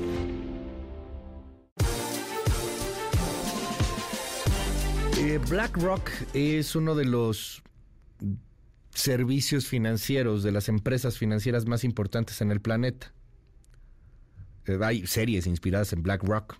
Por ejemplo, Billionaires, si usted ha visto Billionaires, está más o menos inspirado en BlackRock y en algunos personajes de BlackRock. Bueno, José Luis Ortega es el director de equipos de deuda y multiactivos en BlackRock México y destacó que lo más importante del periodo electoral es que se respete la democracia y se mantenga la estabilidad de todas las instituciones involucradas. Sin embargo, pues dice que hay estabilidad y que mantienen buenas perspectivas para México el apetito que se ve por México en los inversionistas internacionales es algo importante. Es una de las grandes fortalezas eh, que tiene el país sería el ahorro interno. Eh, BlackRock es considerado uno de los mayores administradores de activos a nivel mundial. Si usted piensa en casi cualquier empresa, ahí hay empresas, ahí hay acciones de, BlackRock de alguna otra manera, o BlackRock maneja o administra parte de esas acciones casi de cualquier empresa importante, machuchona, fuerte, fuerte. BlackRock podría llegar a tener algo que ver. Su presidente, eh, uno de los hombres más poderosos financieramente hablando en el planeta, que es Larry Flink, Flink, perdón, se reunió eh, por cuarta vez con el ejecutivo eh, Andrés Manuel López Obrador, con el presidente de México.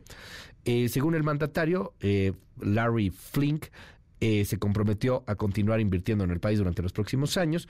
esta pues información que se dio hace algunos días. Bueno, pues ahí la, la, reacción a mí me llama la atención lo que dice Sergio Méndez, insisto, director general en BlackRock México, en torno a buenas perspectivas económicas para el país. 8 con 28 minutos. Pero ahora ahí le va el contraste brutal porque por un lado en los números macro la cosa se ve bien, pero en lo micro, en lo real, la cosa está para llorar. Y es el caso de Celaya. Ha estallado un coche bomba. Cuéntanos más, Sergio Ortiz, te saludo con gusto, estamos en vivo allá en Celaya, buen día. Luis, buenos días, también te saludo con muchísimo gusto, por supuesto, a nuestro auditorio. En efecto, el estallido de un coche cargado al parecer con explosivos dejó al menos cuatro elementos de la Guardia Nacional con lesiones de consideración en la ciudad de Celaya, aquí en el estado de Guanajuato, la noche de este miércoles. Los elementos castrenses atendieron aparentemente el reporte de un vehículo abandonado en las inmediaciones de la comunidad El South de Villaseñor, pero el vehículo detonó, pues al parecer se trataba de un coche bomba, por lo que la onda expansiva y el fuego alcanzó a cuatro guardias nacionales mismos que quedaron gravemente heridos. Los elementos afectados fueron trasladados de emergencia a hospitales de la ciudad para ser atendidos por médicos especialistas. El cuerpo de bomberos acudió a la escena en compañía de autoridades de los diversos órdenes de gobierno para sofocar las llamas. Hasta el momento, Luis, no se reportan eh, detenidos. Hay una intensa movilización por parte de las fuerzas municipales, estatales y federales de seguridad. Se espera que en el transcurso de las próximas horas alguna autoridad emite información puntual acerca de este suceso. Si me lo permites, Luis, como antecedente, hay que resaltarlo, el antecedente con el explosivo, bueno, pues uno de ellos fue en septiembre de 2021, cuando una bomba envuelta en, forma de regalo fue entregada en un restaurante en Salamanca, explotando al instante y causando la muerte de dos personas. Y en abril del mismo año, del 2021, la Sedena detectó drones cargados de explosivos, así lo explicaba en su momento secretario de la Defensa Nacional, Luis Crescencio Sandoval. Luis, nosotros permanecemos pendientes aquí en el municipio de Celaya. Gracias, Sergio. De momento, solo para confirmar, son heridos, no hay ningún muerto. Son heridos. Hasta este momento, lo, de, de manera oficial, son solamente cuatro heridos. Cuatro heridos de manera oficial, todos de la Guardia Nacional, ¿verdad? Sí, en efecto. Estamos atentos, Sergio. Gracias. Muy buenos días. Buenos días. Y me enlazo ahora también al tema de Chiapas. Con todo y la burla presidencial, con todo y el presidente que dice que va a acusar a los secuestradores con sus abuelitas, pues la cosa continúa en un drama. Fueron secuestrados 16 trabajadores en Chiapas. Hay un operativo brutal para tratar de encontrarlos. Lizeth Coello. ¿Qué tal Luis? Informarte que se cumplieron las primeras 24 horas del secuestro de los 16 trabajadores administrativos de la Secretaría de Seguridad Pública y Protección Ciudadana de Chiapas y los familiares continúan sin tener información ni avances de la investigación. En ese sentido, la titular de la dependencia estatal, Gabriela Cepeda Soto, confirmó que el autobús que fue interceptado el pasado martes a las 16 horas con 40 minutos transportaba a un total de 33 trabajadores en donde el Comando Armado decidió bajar a las 17 mujeres y únicamente llevarse a 16 hombres. Las autoridades señalan que, bueno, pues han desplegado todo un operativo vía terrestre y aérea para dar con su paradero. Escuchemos. Derivado de los hechos y con la finalidad de localizar a las personas privadas de su libertad, se ha desplegado un efectivo de más de mil elementos de las fuerzas federales y estatales, que también estarán apoyados por un equipo especial que viene de la Ciudad de México para fortalecer las acciones de búsqueda y localización de las personas privadas de su libertad y también, por supuesto, para asegurar a los presuntos responsables de estos lamentables hechos. Por su parte, los familiares señalan estar preocupados ya que muchos de los trabajadores tienen padecimientos y no han tomado sus medicamentos. Además, señalan estar intranquilos por estos tres videos que eh, aparecieron en las redes sociales este miércoles, en donde si bien se ven con vida eh, a los trabajadores, a través de ellos el Comando Armado hace una petición de destituir a tres funcionarios públicos de la dependencia y la liberación de una joven que fue secuestrada el pasado 22 de junio de nombre Nayeli 5. Los familiares solamente piden más información y por supuesto dar con el paradero de los 16 trabajadores. Escuchemos. Mi papá se llama Alberto, que es el que se encuentra secuestrado, porque eso se llama, es un secuestro. Están privando de libertad a mi papá y a otras 15 personas que realmente están ahí. Ellos dicen, ok, yo no dormí toda la noche. Ustedes no tienen ni idea realmente de, nuestro, de nosotros, cómo la hemos pasado. Finalmente te comento que las familias se encuentran bloqueadas bloqueando eh, las vías de comunicación frente a la Secretaría de Seguridad Pública aquí en Tuxtla Gutiérrez y al parecer pues hoy van a tomar nuevas acciones para eh, bloquear una vía importante de San Cristóbal a Tuxtla Gutiérrez para meter presión, dicen ellos, porque el tiempo se está eh, pasando y no tienen, por supuesto, información. Ellos lo único que quieren es que regresen con vida a sus familiares.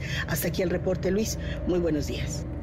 A ver, esta cosa es muy seria. Gracias, Lizeth Coello. Es muy seria. Secuestraron a 16 trabajadores, al parecer, de seguridad. Habían secuestrado a 33.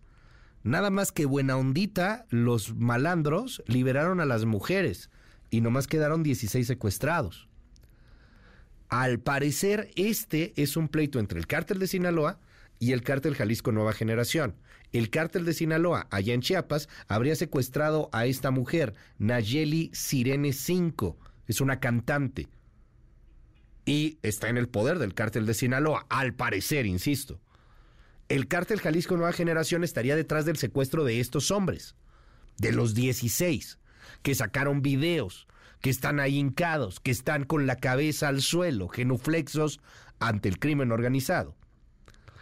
Y, y ayer le preguntan al presidente, oiga, ¿qué pasa con esto? Y así responde López Obrador. No, no sabemos. Al parecer es una confrontación entre grupos, que eso es ahora lo más relevante, lo más común que se enfrenten grupos, pero pues no tienen por qué. Bueno, ni en el caso de ellos mismos no tienen por qué hacerse daños, hacerse daño. Y mucho menos si se trata de gente que está cumpliendo con su responsabilidad o de ciudadanos inocentes. Sí, eso lo deseamos, lo deseamos y este, vamos a esperar. Piden justamente con los eh, secuestrados la distribución de varios mandos. ¿Eso se lo informaron en la mañana? No, no, acaba de salir ahora, según me dicen. Pero lo mejor es que los liberen. Si no, los voy a acusar con sus papás y con sus abuelos. Y ya de ahí dijo, como el amlito, como ya vieron que salió un monito, que si le pica uno, hace ahí un gesto y dice lo que diga mi dedito. En fin, de la mañanera a veces llega a ser otro país. Está bueno, ojalá que recuperen pronto a estas personas. Ayer habló también una de las hermanas de los policías, de los elementos de seguridad, no todos son policías que están secuestrados, y esto fue lo que dijo. Yo quiero pedirle al presidente de la República, a nuestro gobernador, que por favor intervenga. La delincuencia está pidiendo, y lo vieron creo que toda la nación, en un video donde piden tres puestos de esta secretaría. ¿Por qué no lo hacen? ¿Por qué no ponen a otros funcionarios para que nos devuelvan a nuestros familiares? Todos estamos aquí, los, los dolientes, hermanos, hermanas, esposas, hijos. Por favor favor, señores, hagan algo. Yo trabajo en esta secretaría y no me da miedo dar la cara por mi familia, por mi sangre y por mis compañeros. 5571-131337. 5571-131337. Gracias por los mensajes en el WhatsApp. Está tan idealizado el presidente que a veces no importa lo que dice, pues sí, de, cualquier manera sí lo, lo, defienden a ultranza, eso es cierto. Deberíamos pedir una disculpa pública. Esto, esto fue muy fuerte lo que dijo López Obrador. Eh, nos dicen aquí en el, en el WhatsApp 5571131337, el PRIAN son unos hipócritas, no son cívicos, son unos cínicos. Van a poner a Santiago Krill y nos vamos a reír, dicen aquí en el WhatsApp. Hola Luis, bienvenido de vuelta, muchas gracias. La cuestión de Chiapas, tengo mucho miedo que termine en una tragedia, un rescate fallido o que sean ejecutados. Te estamos escuchando. Eh, bueno, acá nos dicen en, en, donde. Saludos, excelente programa, muchas gracias. Luigi, respecto a la cancelación de la presentación de Céspedes, es una tontería. Solamente porque dijo, porque le deseó el mal al presidente, cancelan su concierto. Mucha gente está enojada, ¿eh? Allá en San Miguel de Allende, porque le cancelaron a Francisco Céspedes, pues en, en consecuencia. Eh, saludos, un abrazo, gracias. Eh, a mí me da coraje de repente escuchar lo que pasa en las noticias, me da coraje escuchar al presidente, dicen aquí, a quienes llevaron a cabo el acto terrorista del coche bomba en Celaya, así les va a ir también con sus papás y abuelos, ¿no? Hola Luis, gran programa. Es claro que el presidente sabe de esto y lo maneja con bromas. Qué, increíble. Una disculpa, dicen aquí en el WhatsApp. Eh, llevo tiempo siguiéndote desde Noticias Digital. ¿En tu opinión las cosas han mejorado o empeorado? yo creo que tenemos un peor país, pero no por culpa de, los presidentes nada más, o sea, o por los partidos. Creo que este país es peor que el que dejó Calderón y que el que luego deja Peña Nieto y el siguiente presidente o presidenta, pues va a tener un país mucho peor. Ojalá que ya lo deje mejor por primera vez. Eh, 5571-131337, 5571-131337. Son las 8 con 39. En un momento regresamos. Continúa con la información con Luis Cárdenas en MBS Noticias. 3x2 en todo el cuidado bucal y afeitado. Y 4x3 en toda la farmacia. Julio regalado solo en Soriana. A julio 5. Consulta restricciones en soriana.com. Tú que entregas el alma en lo que haces y que día a día das lo mejor de ti en cada enseñanza, mereces lo mejor. Más cuando se trata de tu dinero, que nadie decida por ti. Trae tu nómina a BBVA y disfruta de su app, de cajeros en casi cada esquina y hacer transferencias inmediatas a otros bancos. Conoce más en bbva.mx diagonal tú decides. BBVA, creando oportunidades. Llegó el verano, el momento para cambiar el tráfico por el a todo paseo, de sustituir el estrés por el a todo relax y de canjear el insomnio por el a toda vacación. Esta temporada vívela a todo verano en Playa del Carmen, Chetumal, Holbox, Riviera Maya o cualquiera de los increíbles destinos de Quintana Roo. Consulta caribemexicano.travel. Si vas a realizar algún trámite en tu módulo de atención ciudadana, como inscribirte al padrón electoral, actualizar tu domicilio o corrección de datos personales, solo necesitas tres documentos. Una identificación con fotografía, un documento que acredite tu nacionalidad mexicana y un comprobante de domicilio reciente. Conoce más detalles de lo que necesitas para cada tipo de trámite en INE.mx o INETEL 804 33 2000. Mi INE es valioso porque mi INE nos une. Este verano Viva, vuela a Bogotá al mejor precio. Compra tus boletos en vivaerobus.com. Cola loca, cola loca, sobre el punto de ruptura. ¡Venga de locura! Are you ready? WWE Super Show. Las estrellas más grandes de la lucha libre regresan a México y tú estarás ahí. 22 de julio, Arena CDMX. Tu lugar está en Superboletos y en nuestros programas en vivo. Todo el poder, toda la adrenalina, toda la emoción de WWE Super Show está aquí en MBS 102.5. En la Ciudad de México sabemos que la educación es un derecho, no un privilegio. Por eso, todas las niñas y niños de preescolar a secundaria recibirán 20% más en su beca del bienestar. Con la beca de bienestar, mi hijo compra sus útiles escolares. La usamos para tanto alimentos en casa como para útiles escolares, calzado, vestimenta. Es una gran inversión porque los niños son el futuro del país. La beca del bienestar crece contigo. Gobierno de la Ciudad de México. Ciudad innovadora y de derechos. Este mes de junio, regala a papá estilo y salud visual. Sorpréndelo con los diseños más exclusivos de marcas como Ray-Ban, Oakley, Brooks Brothers, Giorgio Armani, Philip Stark, entre muchas otras. Porque su visión es invaluable y su estilo es único. Ópticas Lux, ve más allá. Las y los diputados reformamos la Constitución para que sentenciados por agresión a mujeres, violencia familiar o deudores de pensión alimenticia no puedan ser funcionarios, candidatos ni ocupar cargos de elección popular. La llamada Ley 13.3 es resultado del consenso legislativo contra la violencia política de género y a favor de la seguridad alimentaria de niñas y niños. Porque México eres tú. Legislamos para todas y todos. Cámara de Diputados. Legislatura de la Paridad, la Inclusión y la Diversidad. Desafía el camino y llega tan lejos como quieras estrenando un nuevo Nissan con un año de seguro gratis, más 0% de comisión por apertura o tasa de 9.90%. Solo con Credit Nissan, CAT promedio del 18.7% sin IVA. Del 1 de junio al 30 de junio de 2023. Consulta términos, condiciones y modelos participantes en nissan.com.mx. El segundo al 50% en llantas y 3x2 en aceites lubricantes anticongelantes y aditivos. Julio regalado solo en Soriana. A julio 5. Consulta restricciones en soriana.com. Ya estamos de regreso. MBS Noticias con Luis Cárdenas. Continuamos.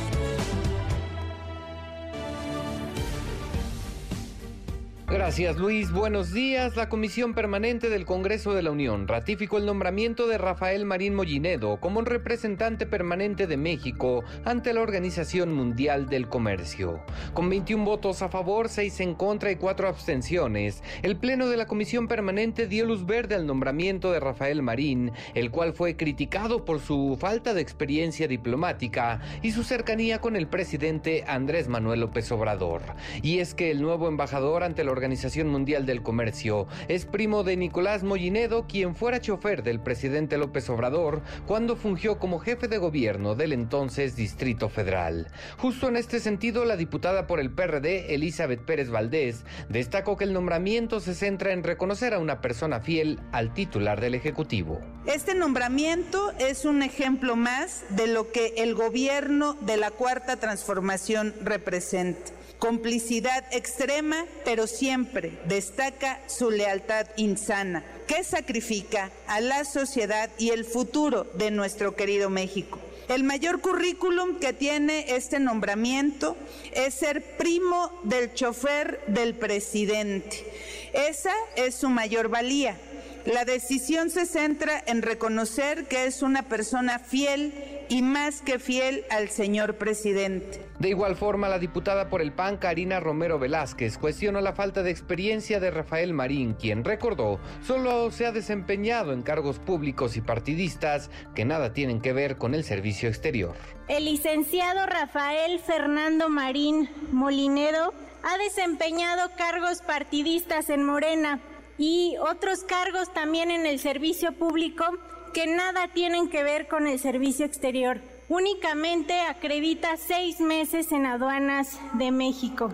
Con esto, el día de hoy, el presidente de la República deja constancia que el amiguismo en este gobierno es premiado y recompensado. No obstante, la senadora por Morena, Mónica Fernández Balboa, defendió el nombramiento, aunque reconoció que Rafael Marín se ha caracterizado por su lealtad con la Cuarta Transformación. Han tratado de demeritar este nombramiento de el licenciado Rafael Marín Mollinedo, diciendo que ha trabajado y ha tenido funciones partidistas y que siempre ha estado al lado del licenciado Andrés Manuel López Obrador. ¿Y qué creen? Sí es cierto, sí es cierto, Rafael Marín siempre se ha caracterizado por su lealtad a este proyecto de cambio. Una vez ratificado en el cargo, Rafael Marín aseguró que el hecho de ser primo de quien fuera chofer del presidente López Obrador no demerita su capacidad para representar a nuestro país en el exterior. Luis es el reporte, buenos días. En un momento regresamos. Continúa con la información con Luis Cárdenas en MBS Noticias. 25% de descuento en juguetería. 25% de descuento. Julio regalado solo en Soriana. A julio 5. Consulta restricciones en soriana.com. así sin guion, lo primero que se me venga a la mente, pues la parrilla está espectacular, la pantalla me encanta y Está hermosa. ¿Lo grabaron? Una SUV como RX5 de MG no necesita que inventemos nada para describirla. La verdad es imparable. Nueva RX5. Enjoy real. MG. Enjoy always. Visita tu distribuidor autorizado. Descubre tu lado B con Boeing Nectar en los sabores mango, manzana y guayaba. Disfruta de su gran sabor a fruta, no te lo pierdas. Realiza tu compra con envío a domicilio desde una caja. Pídelo por WhatsApp al 5522 72 53 o llama al 5551 32 0856. Boing Néctar, frutalmente delicioso. Come bien. La segunda mitad del siglo XX fue una época de violencia política cometida y ocultada por el Estado mexicano. Esta CNDH documentó más de 800 casos de quienes sufrieron desaparición forzada, ejecución extrajudicial, tortura y otras violaciones graves de derechos humanos. Para que las víctimas y familiares accedan a la justicia y la reparación del daño, emitimos la recomendación 98 VG 2023 en la CNDH defendemos al pueblo. En la Comer, ponte en mood naranja, ponte en modo ahorro, con toda la lencería, medias y ropa para dormir del departamento de damas al 2x1. Hasta junio 30. En Office Depot, hasta 20% de descuento en artículos de oficina. Audífonos Sony Live JBL a 1,699 pesos. A 30 de junio. Amor, llegué a la casa y se robaron la sala que nos regaló mi mamá. ¡Qué alivio! ¿Qué? Que qué alivio que tenemos el seguro de hogar de BBVA que nos protege contra robo y podemos comprar otra sala. Con BBVA puedes hacer más de lo que crees. Contrata en bbva.mx diagonal hogar. BBVA, creando oportunidades. Cero tolerancia y sanciones a quienes no paguen pensión alimenticia. Para proteger a la familia, en especial niños, niñas y adolescentes, el Senado aprobó por unanimidad el Registro Nacional de Obligaciones Alimentarias, donde serán boletinados los deudores que incumplan su obligación de paga puntual de pensión alimenticia. Y no podrán hacer trámites o gestiones oficiales ni ser postulados a cargos públicos. Ahora es ley. Senado de la República. Sexagésima quinta legislatura. Hey, Chedragui, por ti cuesta menos todo el verano. 3x2 en todas las pastas para sopa la moderna. Del 27 de junio al 3 de julio. ¿Quieres crecer tu carrera profesional y no sabes cómo empezar? Con los certificados de carrera de Google, obtén conocimientos en áreas de alta demanda y con grandes posibilidades de crecimiento laboral. Además, no necesitas experiencia previa. Encuentra el ideal para ti y comienza hoy mismo en gu.gle diagonal certificados. Si te sientes mal y alguien te ofrece una tacha para animarte, no aceptes. Tachas, pastas, anfetas, cristal, sean pastillas coloridas o pequeños cristales, todas son metanfetaminas. Muchas veces son elaboradas en laboratorios clandestinos usando químicos como ácido muriático o veneno para ratas. Son tan adictivas que los traficantes suelen regalarlas para engancharte, porque terminas pagando mucho más. Si te drogas, te dañas. La felicidad que necesitas está en ti, con tu familia, tus amigos y la comunidad. Secretaría de Educación Pública. Gobierno de México. Bienvenido a AutoZone. ¿Tienen algo para lavar mi auto en seco? Claro. En AutoZone estamos para ti. Aprovecha amortiguadores y struts con 30% de descuento en el segundo o 4x3. Con AutoZone. Vas a la segura. Válido el 29 de julio 2023. Más detalles en autoson.com.mx diagonal restricciones.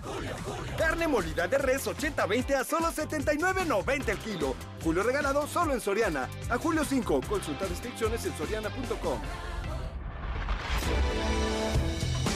Ya estamos de regreso. MBS Noticias con Luis Cárdenas. Continuamos.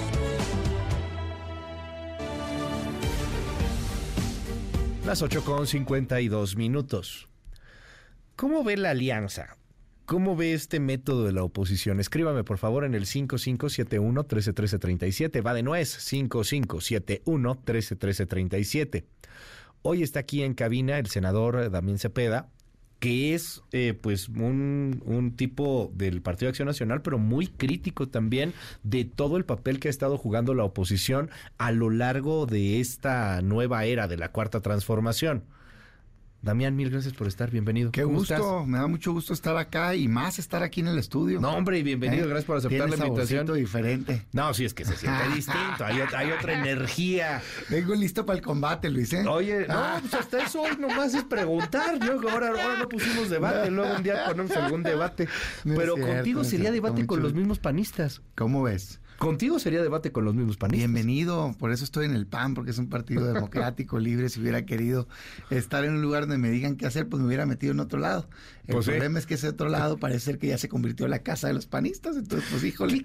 ¿Qué, qué está pasando con el más. ¿Qué está pasando con la alianza? ¿Cómo viste todo este método? ¿Ya les renunciaron? Bueno, ya disolvieron el primer lo que sea, este el mini INE ciudadano que decían, hoy van a presentar otra cosa similar, pero muchos están inconformes. Tú estás inconforme hasta con la misma alianza. Dices, ni con el PRI no deberíamos de ir. Para mí es el punto de origen y centro de todo el problema. Eh, de hecho, lo del método yo creo que es debatible. Sí tengo una crítica fuerte, ahorita me meto a ella. Eh, creo que tenemos que cambiar mucho de eso, pero para mí el tema fundamental, la piedra que no nos deja avanzar, eh, lo que hace que el, este proyecto no cause esperanza, es la alianza PAN-PRI. O sea, yo lamento muchísimo, muchísimo. Me duele porque es mi casa desde hace mucho tiempo. Le estoy muy agradecido al PAN. Fui desde diputado local, coordinador juvenil, diputado federal, secretario general, dirigente nacional y hoy senador de la República. Y creo que pues he venido haciendo un trabajo defendiendo los principios del partido.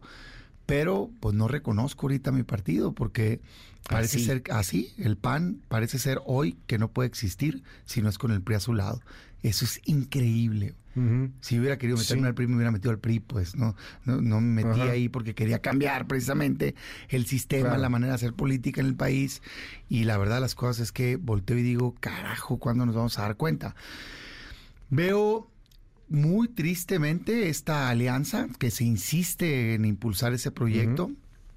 Lo digo con muchísimo respeto para talento que hay en todos lados. Tengo compañeras, particularmente compañeros también, senadores, senadores. Sé que hay gente buena en todos los partidos, en todos lados. Pero institucionalmente, pues no comparto. Digo, no, no estoy obligado a compartir No, pues no. otro instituto político y no es ofenderlos. No ataco a nadie, no individualizo, no le estoy queriendo hacer daño. Simplemente digo, oye, no hace sentido. Tres cosas por las cuales no hace sentido rapidito. Primero es una incongruencia y un proyecto que nace una incongruencia no puede generar credibilidad.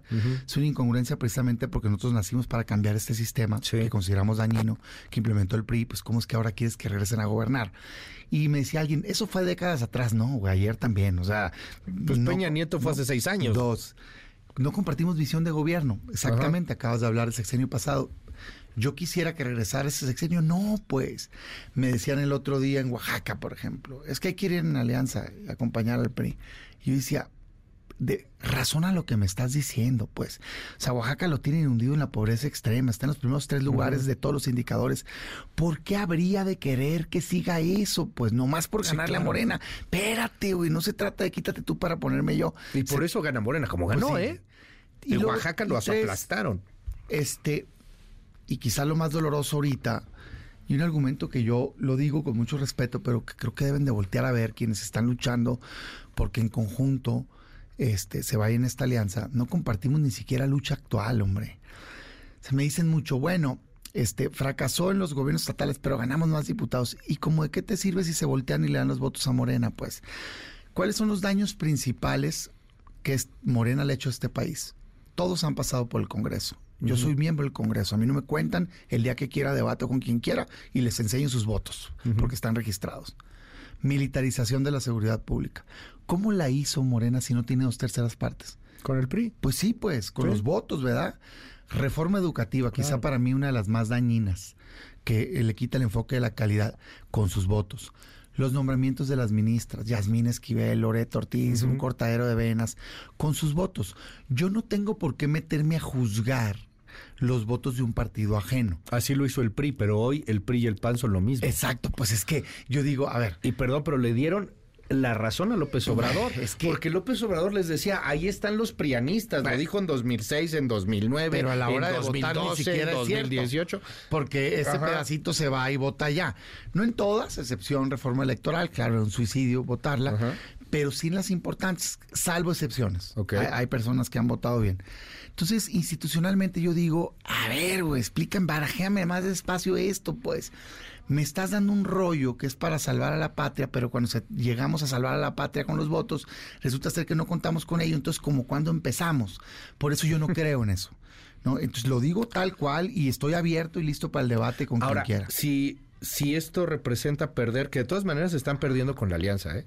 Porque inclusive el debate este de los votos, nos dimos a la tarea de meternos a fondo y, y en este contadero de votos de la oposición del 2021 hay muchas cosas que no están contando, no, no pues es una mentira. Sí, es una mentira. Jalan a MC, MC no está con ustedes. uno.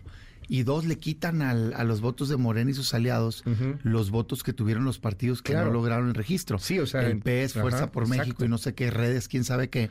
Redes que son progresistas. un montón, millones de votos que hubieran estado para la presidencial. Pero es que ha habido unas narrativas falsas que como hay tanta desesperación por ganarle a Morena, Hacer que esa la alegres. comparto, este, pues se cuelgan de cualquier cosa y luego todo el mundo empieza a escribir lo mismo, empiezan a decir lo mismo y se empieza a hacer una bola de nieve y entonces se convierte en un acto de fe y el acto de fe por un milagro creen que se va a convertir verdad. Pues no, pues, o sea, tienes que hacer cosas para que suceda. Entonces, pero después de todo esto, de, de, por convicción, lo que te acabo de explicar, que yo no creo en ello, con mucho respeto, pero Sí. no creo en ello.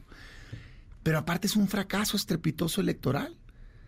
O sea, yo, yo sí, primero les quisiera decir, si están conscientes que la presidencial lo más similar es a una gubernatura, son elecciones de ejecutivo, ¿no? Y Bueno, perdieron todas, las gubernaturas. Todas, pues, o sea, lleva 23 ganadas Morena. Pues, no sé que- Chihuahua con todo y que Javier Corral se peleó Espérate. con Maru Campos. O sea, pe- pero este dato, fíjate, yo el argumento contra el cual me estoy enfrentando ahorita es que me dicen, ya, güey, entiende, Ajá. es la única manera de ganar a Morena. Este, y yo le digo, es que, ¿por qué, por qué me dices eso cuando no tienes un solo elemento que lo, que lo valide? Y yo sí tengo un montón para demostrarte que eso es falso. Te está estorbando eso, es un lastre que tenemos que quitarnos para poder generar esperanza y, y poder poner un proyecto que genere Emoción. visión de futuro, emoción. Ok. Bien, 2021 les digo, 15 estados, ¿verdad? Sí. ¿Cuántos ganó tu alianza, PAN-PRI? Cero. Es que es increíble, Luis. Ese es el dato. Querétaro fue solo. Sí, no hay un solo. Y Chihuahua fue solo. Sí, todos. Y se pelearon. Espérate, hubo cinco casos en esa elección que muestran que sí se le puede ganar. Ni uno es con la alianza. Querétaro y Chihuahua, el PAN. Movimiento Ciudadano. Nuevo León. Nuevo León, que por cierto también para aquellos que dicen, es que están bien duras las encuestas, Samuel empezó con ocho puntos, ¿no? No le dio miedo, pero son las campañas y ganó. Campeche, el Liceo empató en. Campeche, ¿no? Por MC. Sí, MC. Y el verde no me gusta, pero le ganó a Morena en San Luis. Entonces dices tú, cabrón, oye, pero es que después Aguascalientes la ganó el PAN, es que Coahuila la ganó el PRI, güey. O sea, no lo explica la alianza. Entonces, yo no sé por qué creen si hay, híjole, güey, más de 20 ejemplos de Sí, fracaso. ¿Por qué crees que ahora sí? O sea, no funciona. Y la razón es bien sencillo. Encuestas nacionales le preguntan a la gente qué partido crees que le ha hecho más daño a México y todo lo negativo. Y no les voy a poner calificativos porque yo no los quiero lastimar. Simplemente estoy argumentando que no deberíamos ir en alianza. ¿Por qué partido Todos jamás los- votarías por el PRI? 65%. Por el PRI. Y- ¿Por y qué partido nunca votarías por el 35%? PRI? todos los demás juntos. Entonces yo digo, ¿ya viste eso? Sí. ¿Y de todas maneras vas a ir? Sí. No, pues no te entiendo. Había un cartón, creo que de Calderón en Reforma hace unos días, donde está la novia guapísima, vestida de blanco, y a un lado, en, en esta boda, está chaparrito, asqueroso, babeante, un tipo que dice partidos políticos, ¿no? Como los partidos políticos Será que se van a casar. civil sí, y- la y sociedad civil es la políticos. novia y partidos políticos Desgraciadamente así nos ven. A ¿Cómo todos, ves eh, a debo la- decir ahí sí. Hoy hay candidatos de sociedad civil porque mira, yo veo Enrique de la Madrid, eh, José Ángel Gurría, o sea, que, que Son mucho el PRI. tema de, ajá, son primo. Digo, mi respeto para ellos, ¿verdad? pero son del PRI. Pero, o sea, ¿qué candidatos hay Ah, de pues sociedad creo civil? ¿Por qué hablan mucho este de la sociedad rollo de civil? No soy militante, ¿Neta? si soy militante, pues si has hecho tu carrera ahí, digo, para bien o para mal, en cualquier caso, en este caso creo que son funcionarios que tienen una trayectoria importante. Es igual ahí en el PAN, ¿no? Que tienes toda la vida en el PAN, pero no soy militante, pues, pues, está bien. Está como, está como el dirigente queriendo explicar que no están eligiendo al candidato presidencial, pues es ridículo, pues. O Sí, sea, claro. ¿a quién quieres engañar? Habla de frente, dile a la gente. Claro. Este es más, abiertamente di, pues legalmente tengo que decir esto, está bien, pues, pero Pues ¿quién te va a creer? Pues por favor. Entonces, a ver, todo esto a mí me lleva a decir, insistir todavía hoy, al PAN rectifiquemos camino. Me dicen, Damián, ya no se puede, es lo que hay. Primero, me parece lo más mediocre del mundo que me digan, es lo que hay. Yo no soy así, no soy conformista. O sea, yo me voy a morir abanicando, como dicen. No me doy por vencido. Y si el límite para registrar la coalición es octubre, me van a ver opinando lo mismo hasta entonces. Porque creo que falta mucho por ver, falta ver cómo se comportan en este proceso. Vamos a ver si pues el, el, déjame, iba a decir, el alacrán no se comporta como alacrán, pero la mosca no se comporta como mosca, el pez no se comporta como pez, o sea, vamos a ver qué pasa y vamos a, Tú decías... Yo pedir, lo que pido es que se vuelva a valorar, hombre, de veras. ¿Cuándo nos vamos a dar cuenta los panistas? Yo veo a muchos panistas, pero son más bien panistas de a pie que extrañan ese panismo de, de Cloutier, que extrañan ese panismo de Maquia, que extrañan el panismo en donde perdías.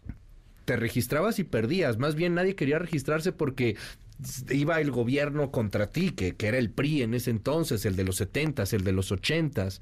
¿Dónde está ese panismo? Ese panismo todavía existe. Es un panismo no, sin duda. que Hay gente muy Marco buena. Cortés, etcétera. Hay gente muy buena. Mira, yo no lo quiero individualizar con el dirigente porque luego se salen bien fácil y dicen, ay, es que porque no se llevan. La verdad que yo le deseo que sea feliz y ojalá le fuera bien. No estoy de acuerdo con sus decisiones. Es, es distinto, pues no con la persona. Y lo digo de veras con mucho respeto y en ánimo constructivo. Yo sí creo que la manera de ganarle a, a Morena es generando esperanza y veo dificilísimo, imposible es más, Okay. generar esperanza en un proyecto que tiene un rechazo ciudadano tan alto y que representa pasado y no futuro. Entonces, eso en términos de la alianza, y lo digo sumamente respetuoso, si te fijas, no le puse Sí. ningún calificativo, no dije ni un solo nombre, no se trata de eso, yo no quiero lastimar, simplemente no comparto esa visión, ese proyecto. Muy bien. Ahora el método. Bueno, vamos a suponer que eso ya no fuera así. Ya. O si siendo, pues ya tienes que ir a ese método. El método a mí me parece que se queda muy corto. Me parece que es un método que no va a dar como resultado una candidatura competitiva. Ok. ¿Por qué? Cosas concretas. Yo no tengo la verdad absoluta, pero escuchen, son argumentos con datos sólidos. Primer error, en mi opinión, que se puede corregir todavía hoy. La fecha. Le copian a Morena la prisa por definir al candidato. O sea, Pero además, marca la agenda. dos días antes. Porque ellos van el 4 Sí. y Morena el 6. Sí, este, te gané por tres días y como eso va a hacer una diferencia. Muy bien, está bueno. No, no Eh, estaba mejor al revés. pues- o sea, de menos saber cuál ponían en Morena. Y, y bueno, pues en dado caso te esperas y, y ya sabes contra qué compites. Mira, ¿no? la verdad las cosas es que creo que nos marcó la agenda. Pero creo que es un error porque. Morena tiene una circunstancia distinta a nosotros. Morena es un partido que tiene una solidez actual. Tiene preferencia electoral de 40 hasta 50 puntos. Entonces hace sentido para ellos hacer un proceso corto, lo menos vistoso posible de Claro. hecho, por eso no ponen debates, elegir a su candidata, que no tengo duda que va a ser Claudia, cerrar filas, acuerparla e irse a la elección. Lo único que tienen que evitar son rupturas, porque su fortaleza es la marca y el presidente. La oposición le copia, pero no tiene eso. Tiene partidos de 13, 14% de preferencia electoral, uno de ellos tiene tres. Y quieres hacer lo mismo, pues te van a aplastar. O sea, yo no sé por qué Sí, de claro. repente, ah, ya, ahora sí. Vean los números, la distancia es enorme, necesitas hacer algo espectacular, extraordinario. ¿Qué propongo? Porque no se trata de quejarte, se trata de proponer. Deberíamos de hacer el proceso más público, más abierto, más transparente, más vistoso y más democrático jamás visto en México. Y no es este. Agarrar y, e irnos hasta el último día que nos permite la ley elegir, que es enero. Enero, ¿qué andas haciendo eligiendo en septiembre? De hecho, vas a elegir y luego tener que callar la boca porque no puedes hacer nada y luego va a llegar noviembre, la precampaña. Es ridículo. Abrir un proceso primarias reales, irnos estado por estado debatiendo, contrastando, mostrando, y eso creo que puede jalar la marca a la oposición, romperle el monopolio a Morena y mostrar nuestros perfiles, porque Pero hoy por hoy no PAN. tenemos un... Solamente Yo el PAN. propongo que el PAN y otros partidos, en todo caso, puede ser el PRD, puede ser MC, en fin, sociedad civil, pero sí creo que no PRI. Pero aún si van a hacer esto, pues deberían de hacerlo así. Pero no ves que si hay más partidos, que ese es un argumento de estas alianzas, que de todas maneras no funciona porque MC no se junta aquí. Si no, si hay más partidos, se fragmenta el voto y le ayuda a Morena. No creo. ¿Le ayuda a la 4T? No creo. O sea, La- si hubiera un candidato del PRI, un candidato del Verde. Querétaro, bueno, Chihuahua, hubo, ganamos. Movimiento Ciudadano gana Nuevo León, con todos compitiendo. Campeche también. De hecho, San Luis también. Es más, todos los ejemplos que hay de triunfo hubo varios candidatos, salvo Coahuila, que tiene una maquinaria impresionante el PRI. O sea, la evidencia dice que no. mira, deja ponerte un ejemplo de mi tierra. Le estuvieron duro y dale. El Estado de México es el único donde solo hubo dos. Y fue un error. O sea, me ganaron por poquito, 500 mil votos, poquito, Dios santo, pues, ¿no? Si hubiera habido un tercer polo, creo que pudo haber generado esperanza. O sea, una alianza ahí PAN-MC, ya sea con Enrique Vargas o con Juan Cepeda, creo que pudo haber sido distinto porque era una elección de cambio. O sea, no es así las elecciones. Quiero estar en un solo bloque. ¿Para qué? Para que te ganen. Ah, Pero no, los ve feo. O sea, un PAN MC, no, mira, Dante Delgado. Porque ellos han dicho con el PRI no voy, pero con ustedes no tanto, ¿no? Yo veo que no lo dice. Pero primero no me clavara. O sea, no, no es eso debido a muerte. O sea, es, es generar esperanza la clave. Pero sí creo que se puede generar, si ya tienes una división, si ya te separas de esta alianza, ese posible polo. Me regreso al método. La fecha, error. Segundo, deberíamos irnos por el país debatiendo. Aquí le tienen terror a los debates. No hay. Sí, claro. Fíjate nomás lo que, lo que propusieron. Un mes para juntar firmas, 150 mil a 200 mil. Eso quiere decir que son como 6 mil diarias. Depende del modelo, como lo pongan. Y pues si de verdad las van a contar, porque ya pues el mini INE, pues como que ya no estuvo. Sí, ya, ya ojalá y sí, ¿no? Eh, entonces vas a estar en eso y no va a haber debates. ¿Cómo vas a crecer? Es que está hecho el modelo para que solo pasen a la final los que son conocidos hoy.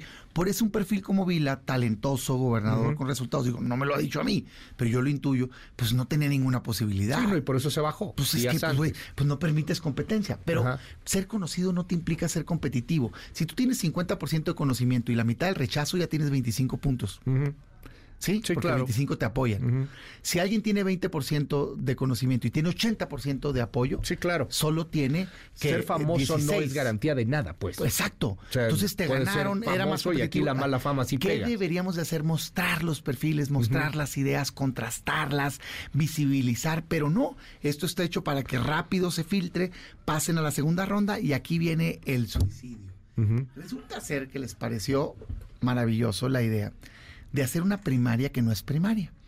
O sea, no vas a poder votar tú que me estás escuchando. Solamente los que se registraron. Exacto. O sea que si tú jalaste muchas firmas, pues vas a ganar, ¿no? ¿Qué padrón tiene el PRI? Dos millones pasado. ¿Qué padrón tiene el PAN? 250 mil. El PAN, te lo dice un exdirigente, yo soy exdirigente, conozco al PAN no tenemos capacidad de movilización territorial, pero además no la queremos. Es un orgullo. Nosotros criticamos hecho del pachado, del pasado. La gente sale naturalmente a votar por los candidatos del PAN. Pues te metiste pues a un gol, ¿no? Pues, que 10 goles, o sea, no, o sea, a, ver, ¿quién tiene dos millones de firmas pues ahí en el closet? Alito Moreno tiene dos millones de, firmas en el closet. Su, su, estructura territorial en Coahuila. El Incluso en el Edomex también, ¿eh? que van a gobernar todavía. O en otros lugares. Y a nivel local, pues también amistades que yo veo que se tienen con otros gobiernos. al PRI. Pues imagínate. Entonces yo, a ver, yo entiendo. Porque son los que van a firmar, son los que tienen yo entiendo y respeto. Wow. Que si firmas una alianza, pues tiene derecho a encabezarla cualquiera. Pues, Yo por eso creo que esa alianza no hace sentido. Ni modo que digas, sí voy en una alianza, pero tú no la puedes encabezar. Oye, pues eso es injusto.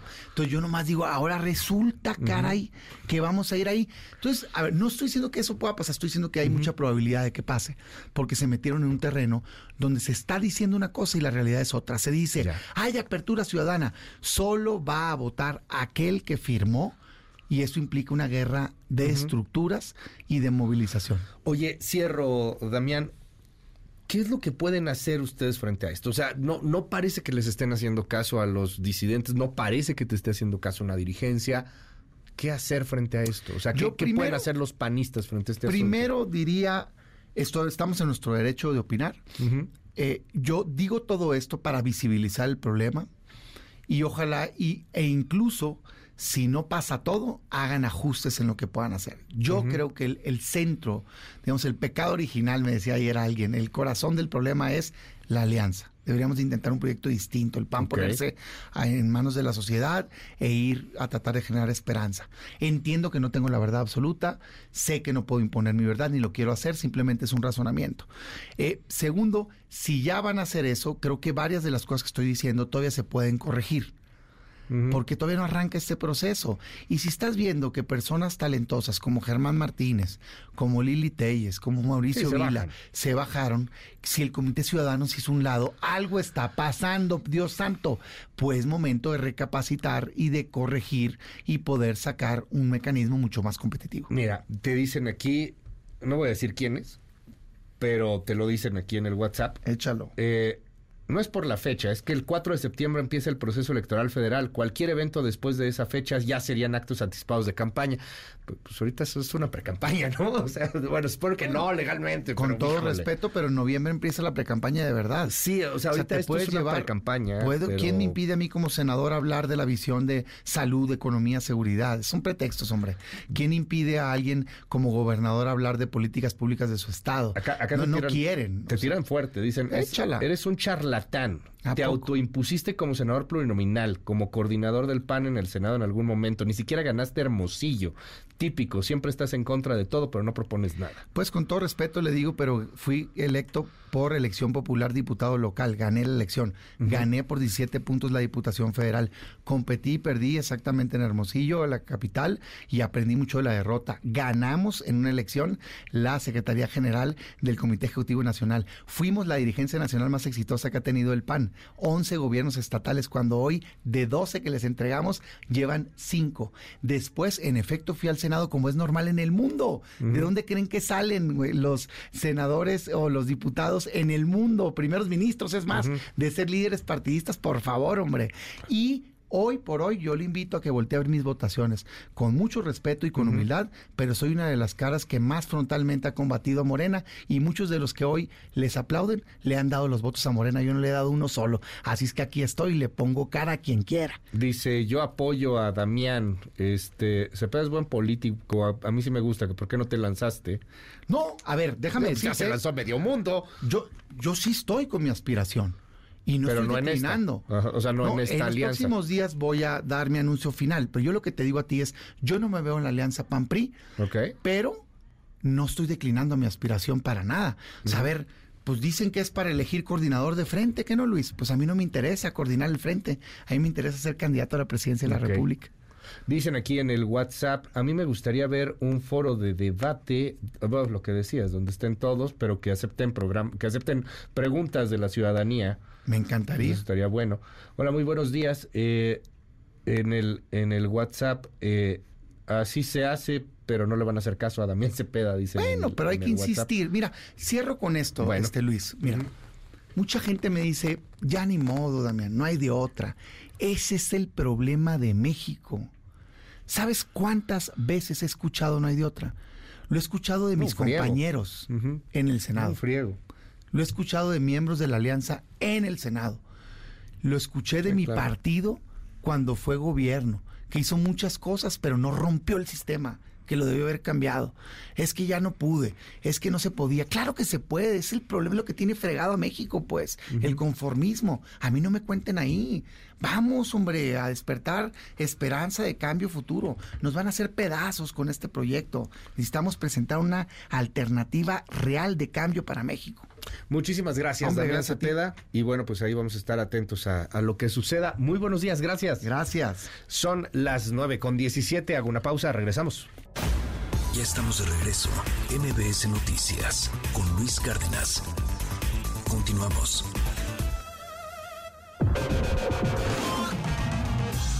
MBS Noticias. Cultura y espectáculos. Hoy comienza la 42 edición del Foro Internacional de la Cineteca Nacional, el cual se llevará a cabo en este complejo cultural y en diversas sedes alternas de la Ciudad de México hasta el próximo 16 de julio. Dicho encuentro cinematográfico ofrecerá una selección de 13 películas de Alemania, Argentina, España, Francia, Irán, Turquía, Portugal y otros países.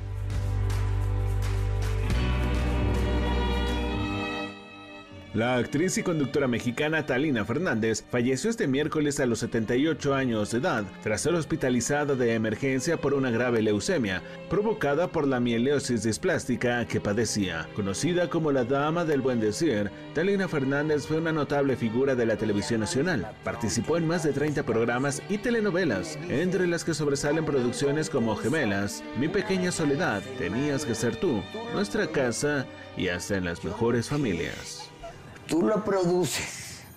Me acordé de dígalo con mímica y dije, caras y gesto. Duro como seis años. La obra Dama con abanico, una pintura tardía del autor austriaco Gustav Klimt, fue vendida por la casa de subasta Sotheby's de la ciudad de Londres en un precio de 108.4 millones de dólares, lo que la convierte en la obra de arte más cara subastada en Europa. La pieza vendida es el último retrato de Klimt, una de las figuras clave del modernismo, completó antes de su muerte en 1918. La pintura muestra a una mujer no identificada contra un fondo resplandeciente de dragón y flores de loto, con una clara influencia china.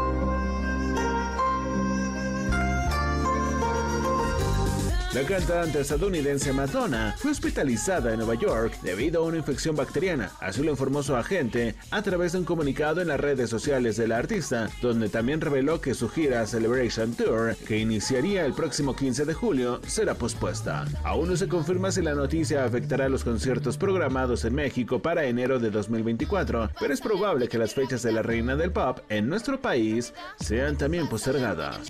En un momento regresamos. Continúa con la información con Luis Cárdenas en MBS Noticias.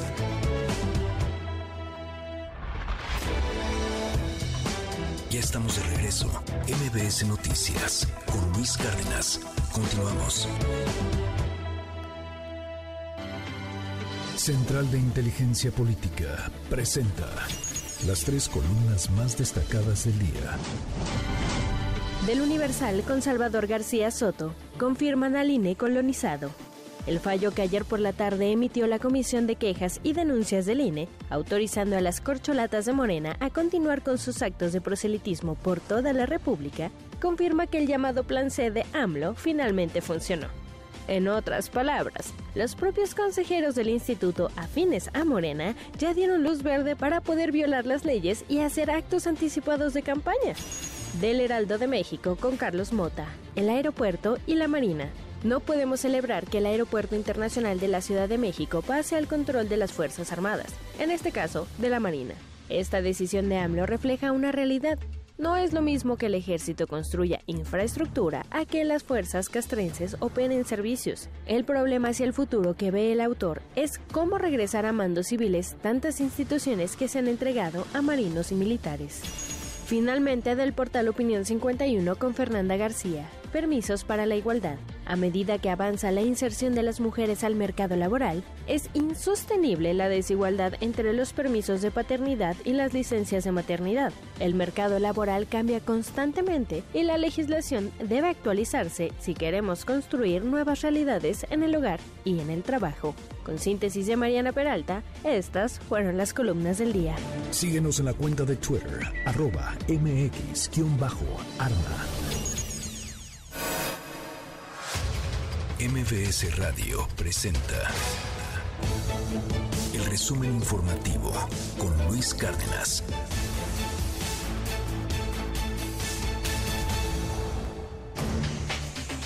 Las nueve y media, Coco García, qué gusto saludarte. Muy Luis buenos días. Cárdenas, buen día, buen día al auditorio. Les comento que el presidente López Obrador anunció que firmó un decreto para aumentar los aranceles de maíz transgénico de importación. Comentó que en Estados Unidos no quieren hacer una investigación sobre los daños a la salud que provoca este producto. Escuche. Acabo de firmar un decreto para aumentar aranceles al maíz de importación no blanco para que no se enojen los grandes productores del extranjero y sus defensores, para que no diga yo transgénico, porque se enojan mucho. Pero se tiene que decir que se presume que es transgénico porque se niegan a que hagamos una investigación conjunta y con eso se resolvería el problema. Pero nos llama mucho la atención que no quieren hacer la investigación. Y el alcalde priista de San Miguel de Allende, Mauricio Trejo, anunció la cancelación del concierto del cantante cubano Francisco Céspedes programado para el próximo 7 de julio. Esto tras sus declaraciones en contra del presidente López Obrador. Aclaró que su decisión no tiene que ver con ningún partido político. Se trata de civismo, dijo. Escuche.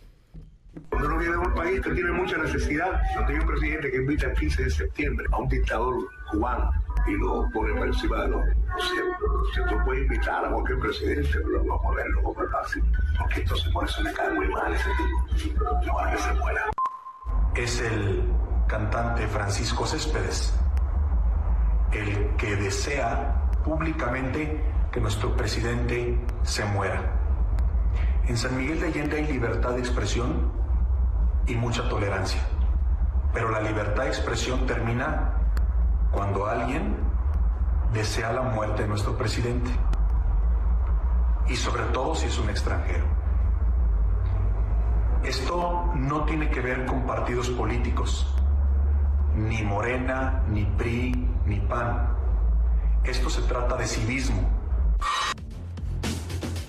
y luego de ser amenazada por el crimen organizado, la alcaldesa de Tijuana, la morenista Montserrat Caballero, mostró el departamento que habita dentro del cuartel militar del 28 Batallón de Infantería de manera temporal junto a su hijo por cuestiones de seguridad. Esta es mi casa, bueno, no es mi casa, ¿verdad? Pero aquí voy a vivir, muy agradecida con la Guardia Nacional. Este es el comedor, aquí nos vamos a, aquí está, este, aquí, ese es el tamaño de las casas, son varias casas, de diferentes soldados y sus familias. Aquí está la cocina. La cocina es una cocina pequeña, suficiente. Yo, este, pues nada más estoy aquí con mi hijo, con mi mascota, me permitieron tenerla. Este es el pasillo que da a un baño, a la recámara principal. Eh, es un baño pequeño, medio baño. Aquí está la recámara principal. Finalmente, Luis Auditorio, les comento que docentes del Estado de México pues provocan un caos vial en Periférico Norte a la altura de Naucalpan y Tlalnepantla debido a los bloqueos totales que mantienen en protesta por la falta de pagos. Los maestros tienen tomada además la caseta de Tepotzotlán y realizan el cierre de vialidades en Toluca, eh, la México-Puebla, la carretera Texcoco-Lechería y otros puntos de la entidad. Escuchen. Hoy no debe de haber actividades en las escuelas, compañeros maestros, entiendan. Hoy es un día de lucha. que no se han dado cuenta que todo lo largo y ancho del Estado de México las vialidades están siendo colapsadas, las escuelas están cerradas? Entonces, compañeros, ahorita, ahorita lo que deben de hacer es unirse a la lucha. Nosotros también teníamos mucho trabajo en el CBT, este Jiménez Cantú, la 243 y en todas las escuelas de Tecámac. Sin embargo, la cerramos y aquí estamos. Dame precauciones. Sí, que si es del Estado de México o viene para la Ciudad de México. O sale. O sale o cualquier cosa, eh, va a estar complicado. Va a estar complicado. Ármese de paciencia y de tiempecito porque se va a echar un buen rato en el tráfico, Muchas gracias, Coco. Te seguimos en tu red. En arroba Coco García con doble I en Twitter, Instagram, TikTok y Muchas gracias. Buen día. Las 9 con 35 minutos. Hay novedades en el caso del robo a la joyería en el centro comercial Antara, uno de los centros comerciales más fifís aquí en la Ciudad de México. Impresionantes las imágenes. Estos asaltantes a masazo limpio se roban un millón y medio, un millón setecientos mil pesos en relojes. Juan Carlos Alarcón.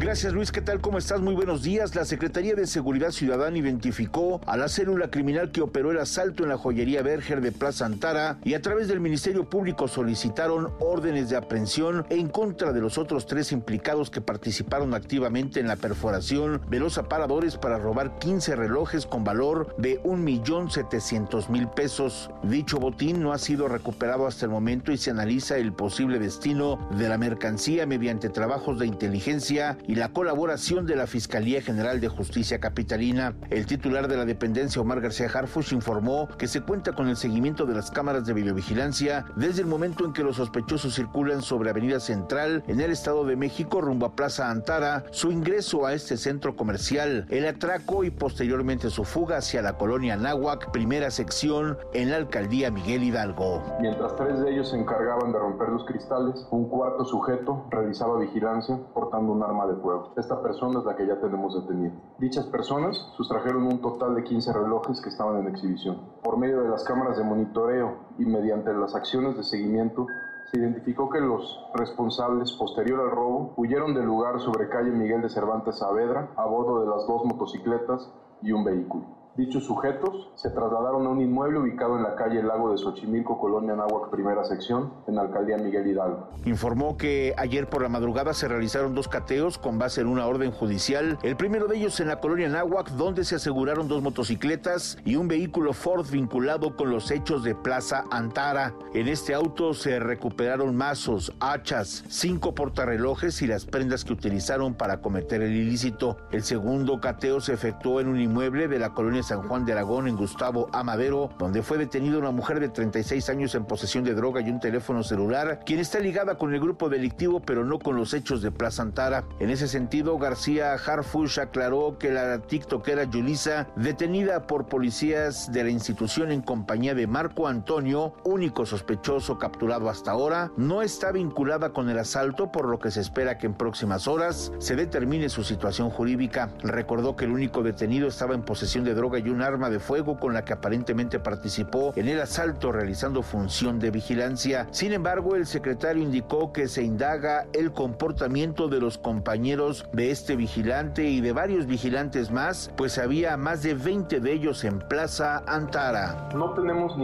al momento ningún indicio de que estén relacionados o involucrados con el robo, pero sí, como usted lo dice, el primer reporte vino de una joven, de una ciudadana que estaba en el lugar y después varios ciudadanos que estaban ahí, varias personas, varios clientes de la plaza llamaron primero aquí a la policía de la Ciudad de México, el 911, etc. Ya después sí tenemos un reporte que se, que se establece, lo tiene ya identificado ese 5, que es el que atiende ese 2 poniente. Y ¿Qué tiempo después de, de que ocurrió el asalto, secretario? Le quisiera precisar mejor de manera adecuada, pero como cuatro o cinco minutos después de la primera llamada que recibimos de, de, una joven que estaba ahí. De acuerdo con las investigaciones, dicha célula se dedica al robo de negocios con violencia en alcaldías como Miguel Hidalgo y Gustavo Amadero, así como municipios conurbados con el Estado de México, aunque no se trata de una banda bien estructurada para operar este ilícito. Luis, la información esta mañana. Gracias, Juan Carlos Alarcón. Vámonos a temas en el planeta, cosas que están sucediendo en el mundo y, bueno, pues que evidentemente marcan la eh, tendencia global.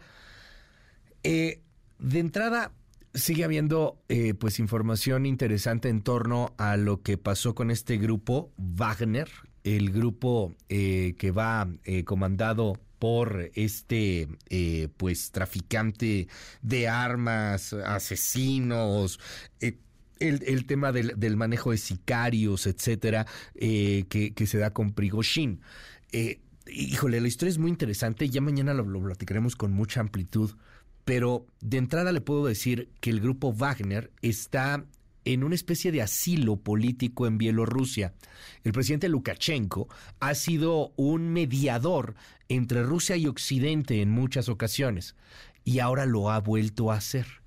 Eh, Putin ha aprovechado para dar declaraciones en torno a que habrá limpias, habrá purgas severas a todos los que puedan haber sido traidores en este movimiento que es seguramente el golpe más fuerte al que se ha enfrentado Putin en la carrera frente a Rusia. Eh, mientras tanto, bueno, pues continúan las tensiones y continúan las declaraciones, como por ejemplo la de Joe Biden, que le dijo a Vladimir Putin, paria.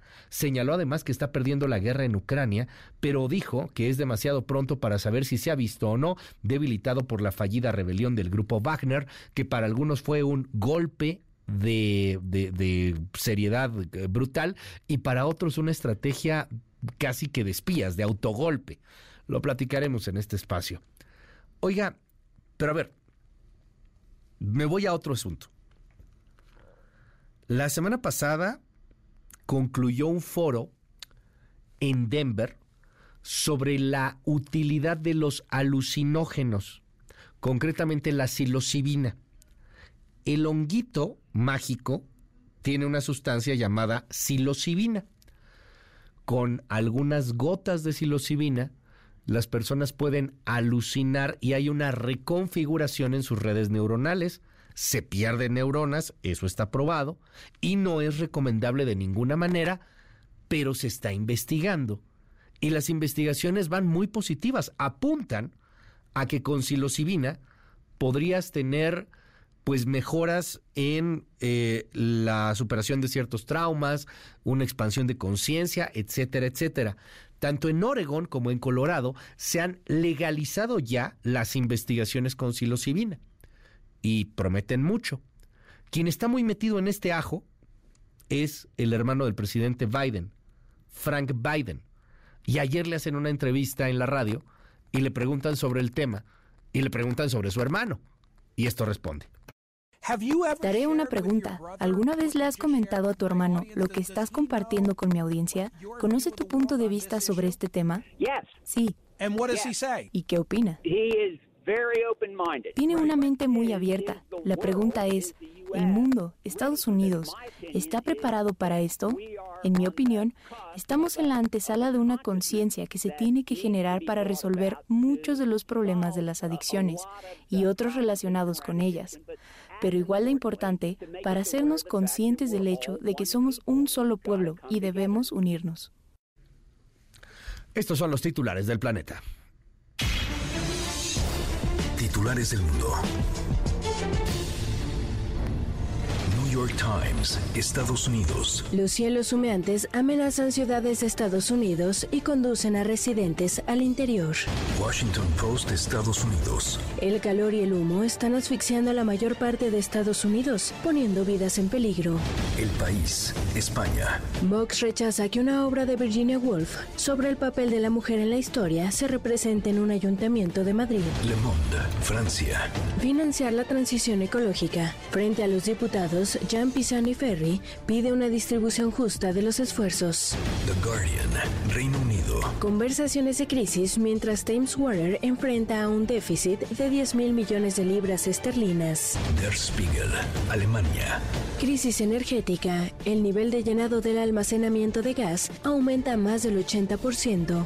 Corriere della Sera, Italia. Meloni ataca el mecanismo europeo de seguridad y al Banco Central Europeo. Funcho de São Paulo, Brasil. Lula firma ley para paliar caída de transferencias a municipios con reducción de población. El Clarín, Argentina.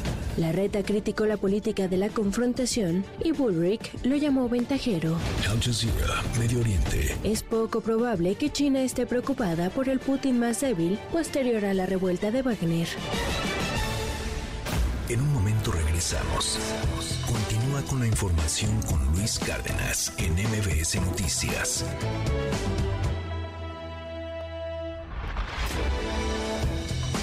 Ya estamos de regreso. MBS Noticias con Luis Cárdenas. Continuamos. Sale de Luis de Llano Macedo cuando me pusieron a hacer noche a noche. Yo ya tenía 35 años. Entonces, con ustedes la juvenil Talina Fernández, la moderna Tal... Ya no. Entonces Luis se acordó de dónde venía y cómo hablaba yo y me puso la dama del buen decir. Sí, Talina. ¿Me escucha, licenciado? Escucho. Me dijo extraoficialmente que ha muerto el licenciado Colosio. Murió el licenciado Colosio. Pero es extraoficial, licenciado. Seguimos, Estamos fuera del, del pasillo, no ha habido un comunicado oficial, pero un médico que salió de prisa me dijo que se había ido. Ese es el aspecto que nos ofrece la esquina de Avenida Juárez y Valderas. Esto es lo que era el Hotel Regis. Al costado vemos un edificio que según un perito está a punto de desplomarse y piensan ayudarle a caerse para que no caiga sobre las máquinas, sobre las palas mecánicas. El que se está incendiando del lado derecho es Salinas y Rocha, que todavía se mantiene de pie. Y al fondo del lado izquierdo pueden ustedes ver un edificio de Marina que también está incendiándose. María, mi nieta, que tiene nueve años recién cumplidos, me dijo, sí se vale llorar, pero que su mamita le había dicho que cuando alguien se muere es mejor reír y alegrarse porque esa persona va a estar mejor. Exactamente 15 minutos acaba de continuar mi mami su viaje. Ustedes saben que mi mami siempre tuvo un viaje de amor, era amor, nada más pensaba en lo bueno de la gente y así se fue, rodeada de todos los que la aman, llegaron. Yo no me voy triste, me voy con la sensación de que cumplí una misión más en mi vida. Que Dios me los bendiga a todos.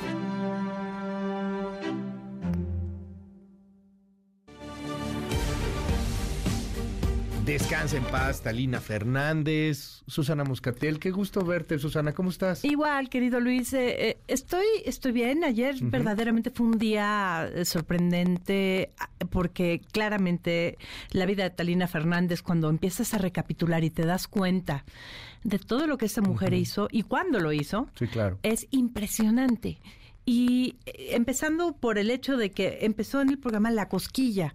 Ahora, quizás si son jóvenes, muy jóvenes, o no tan jóvenes, no se, no se acordarán de la importancia que tuvo este programa de Raúl Astor en la comedia mexicana. Pero ahí fue donde por primera vez estuvo en televisión y la cosquilla, les pido que lo busquen, hay cosas en YouTube maravillosas. La cosquilla. La cosquilla. Eh, que ella estaba eh, eh, en un casting, la vio Raúl Astor. Mire, para mayor referencia, Raúl Astor también salía con Topollillo. Ok. 30 años antes que Adal Ramones, así que... Sí, sí, exacto, sí, ya, ya un rato, sí. un ratito, pero bueno, un genio de la comedia. Ahí empezó Talina. Ahora, era una mujer tan extraordinariamente preparada, hablaba tres idiomas a la perfección y varios más, eh, que ella decía, no es a la perfección, pero los hablo. Eh, era una mujer que fue una muy buena reportera, porque cuando decimos, sí, pero es conductora, primero hay que ser reportero, tú lo sabes mejor que nadie. y le tocaron momentos históricos y terribles de reportear en México, como claramente sabemos la muerte de Luis Donaldo Colosio. Ella estaba en lo más taurinas ese día, se enlazó con Jacob Saludowski y, y simplemente ver ese video ahora de cómo iba siendo cautelosa respecto a la información que daba, pero puntual, es una extraordinaria manera de decir, ok, ella sabía lo que estaba haciendo. No, y que estaba haciendo periodismo en ese momento, periodismo de escuchando el país entero lo que decía y reportaba Talina, además con un tacto impresionante hacia la familia de Colosio. Por supuesto. Porque hay por ahí este debate periodístico que se armaba entre un Jacobo Zabludowski que exigía al aire en ese momento más información y una Talina Fernández que no avanza y le da su espacio a, la familia de Colosio en ese momento. Y es súper curioso porque justamente ayer, eh, estando al aire de yo dando la noticia, todavía no teníamos la confirmación, y, pero ya falle, pues yo no voy a decir que ya, hasta, que, sepamos, este, y eso me di cuenta, lo aprendí de Talina y de grandes periodistas como hoy se lo agradeces en tu columna, gracias, magnífica Talina, en el eh, es Que, es que lo fue, lo fue verdaderamente porque hizo tantas cosas que hoy en día nos dicen, tú dedícate a esto, tú dedícate a lo otro. A ver, Era ¿quién la época de la versatilidad. Era la, y fue de las primeras que pudo, hizo teatro, era conductora, imagínate los tiempos de eco, pero también conducía programas de variedad divertidísimos. Y bueno, el poder platicar con Talina era una lección de vida. Sí, claro, la dama del buen decir, pero la dama del buen decir era divertidísima. ¿Tú la, conociste? ¿Platicaste estuvo con ella en, esta cabina, estuvo en, esta misma cabina hace ya pues, probablemente unos 15 años. Estaba haciendo una obra de teatro. Ajá. Y la entrevistaste y, ahí. Eh, y, en varias ocasiones, pero esta en especial fue verdaderamente gozoso porque le encantaba también el teatro. Ajá. Y estaba promoviendo, no recuerdo, era un musical me parece, eh, eh, y, estaba divertidísima y daba consejos. Si tú llegabas a entrevistarla y te decía, a ver, ¿y cómo vas aquí, mijita? Era a todo dar. Obviamente una mujer que vivió cosas terribles, la muerte de su hija, Mariana Levy, Mariana tenía 39 años, murió de un infarto después de haber vivido un susto terrible por un asalto fallido. Eh, pero se sostuvo porque dijo, tengo que estar aquí para estar para mis nietos. Y bueno, pues hasta el final María, la hija de María, bueno, tres hijos, todos los nietos que pudieron crecer con Talina como su madre, siempre, siempre van a decir, pues la, el ángel que fue para tantas personas. ¿no? me quiero sentir así como, como el viejito amargado, pero, ¿qué necesidad tenemos hoy de figuras así, no? Es que, o sea, tan versátiles. la dama del buen decir, pero que le tocan varias décadas en los cambios de la comunicación, desde la fuerza de la radio, la llegada de la tele, el, poder hacer teatro, que lo mismo puedo hacer un sketch de televisión que dar una cobertura de el magnicidio brutal de Colosio. Hoy no sé si tenemos ese tipo de, de cuadros o perfiles y, no quiero ser así es que esta generación. No, no, no, pero, es que no es esta generación, también son los medios y lo que te exigen.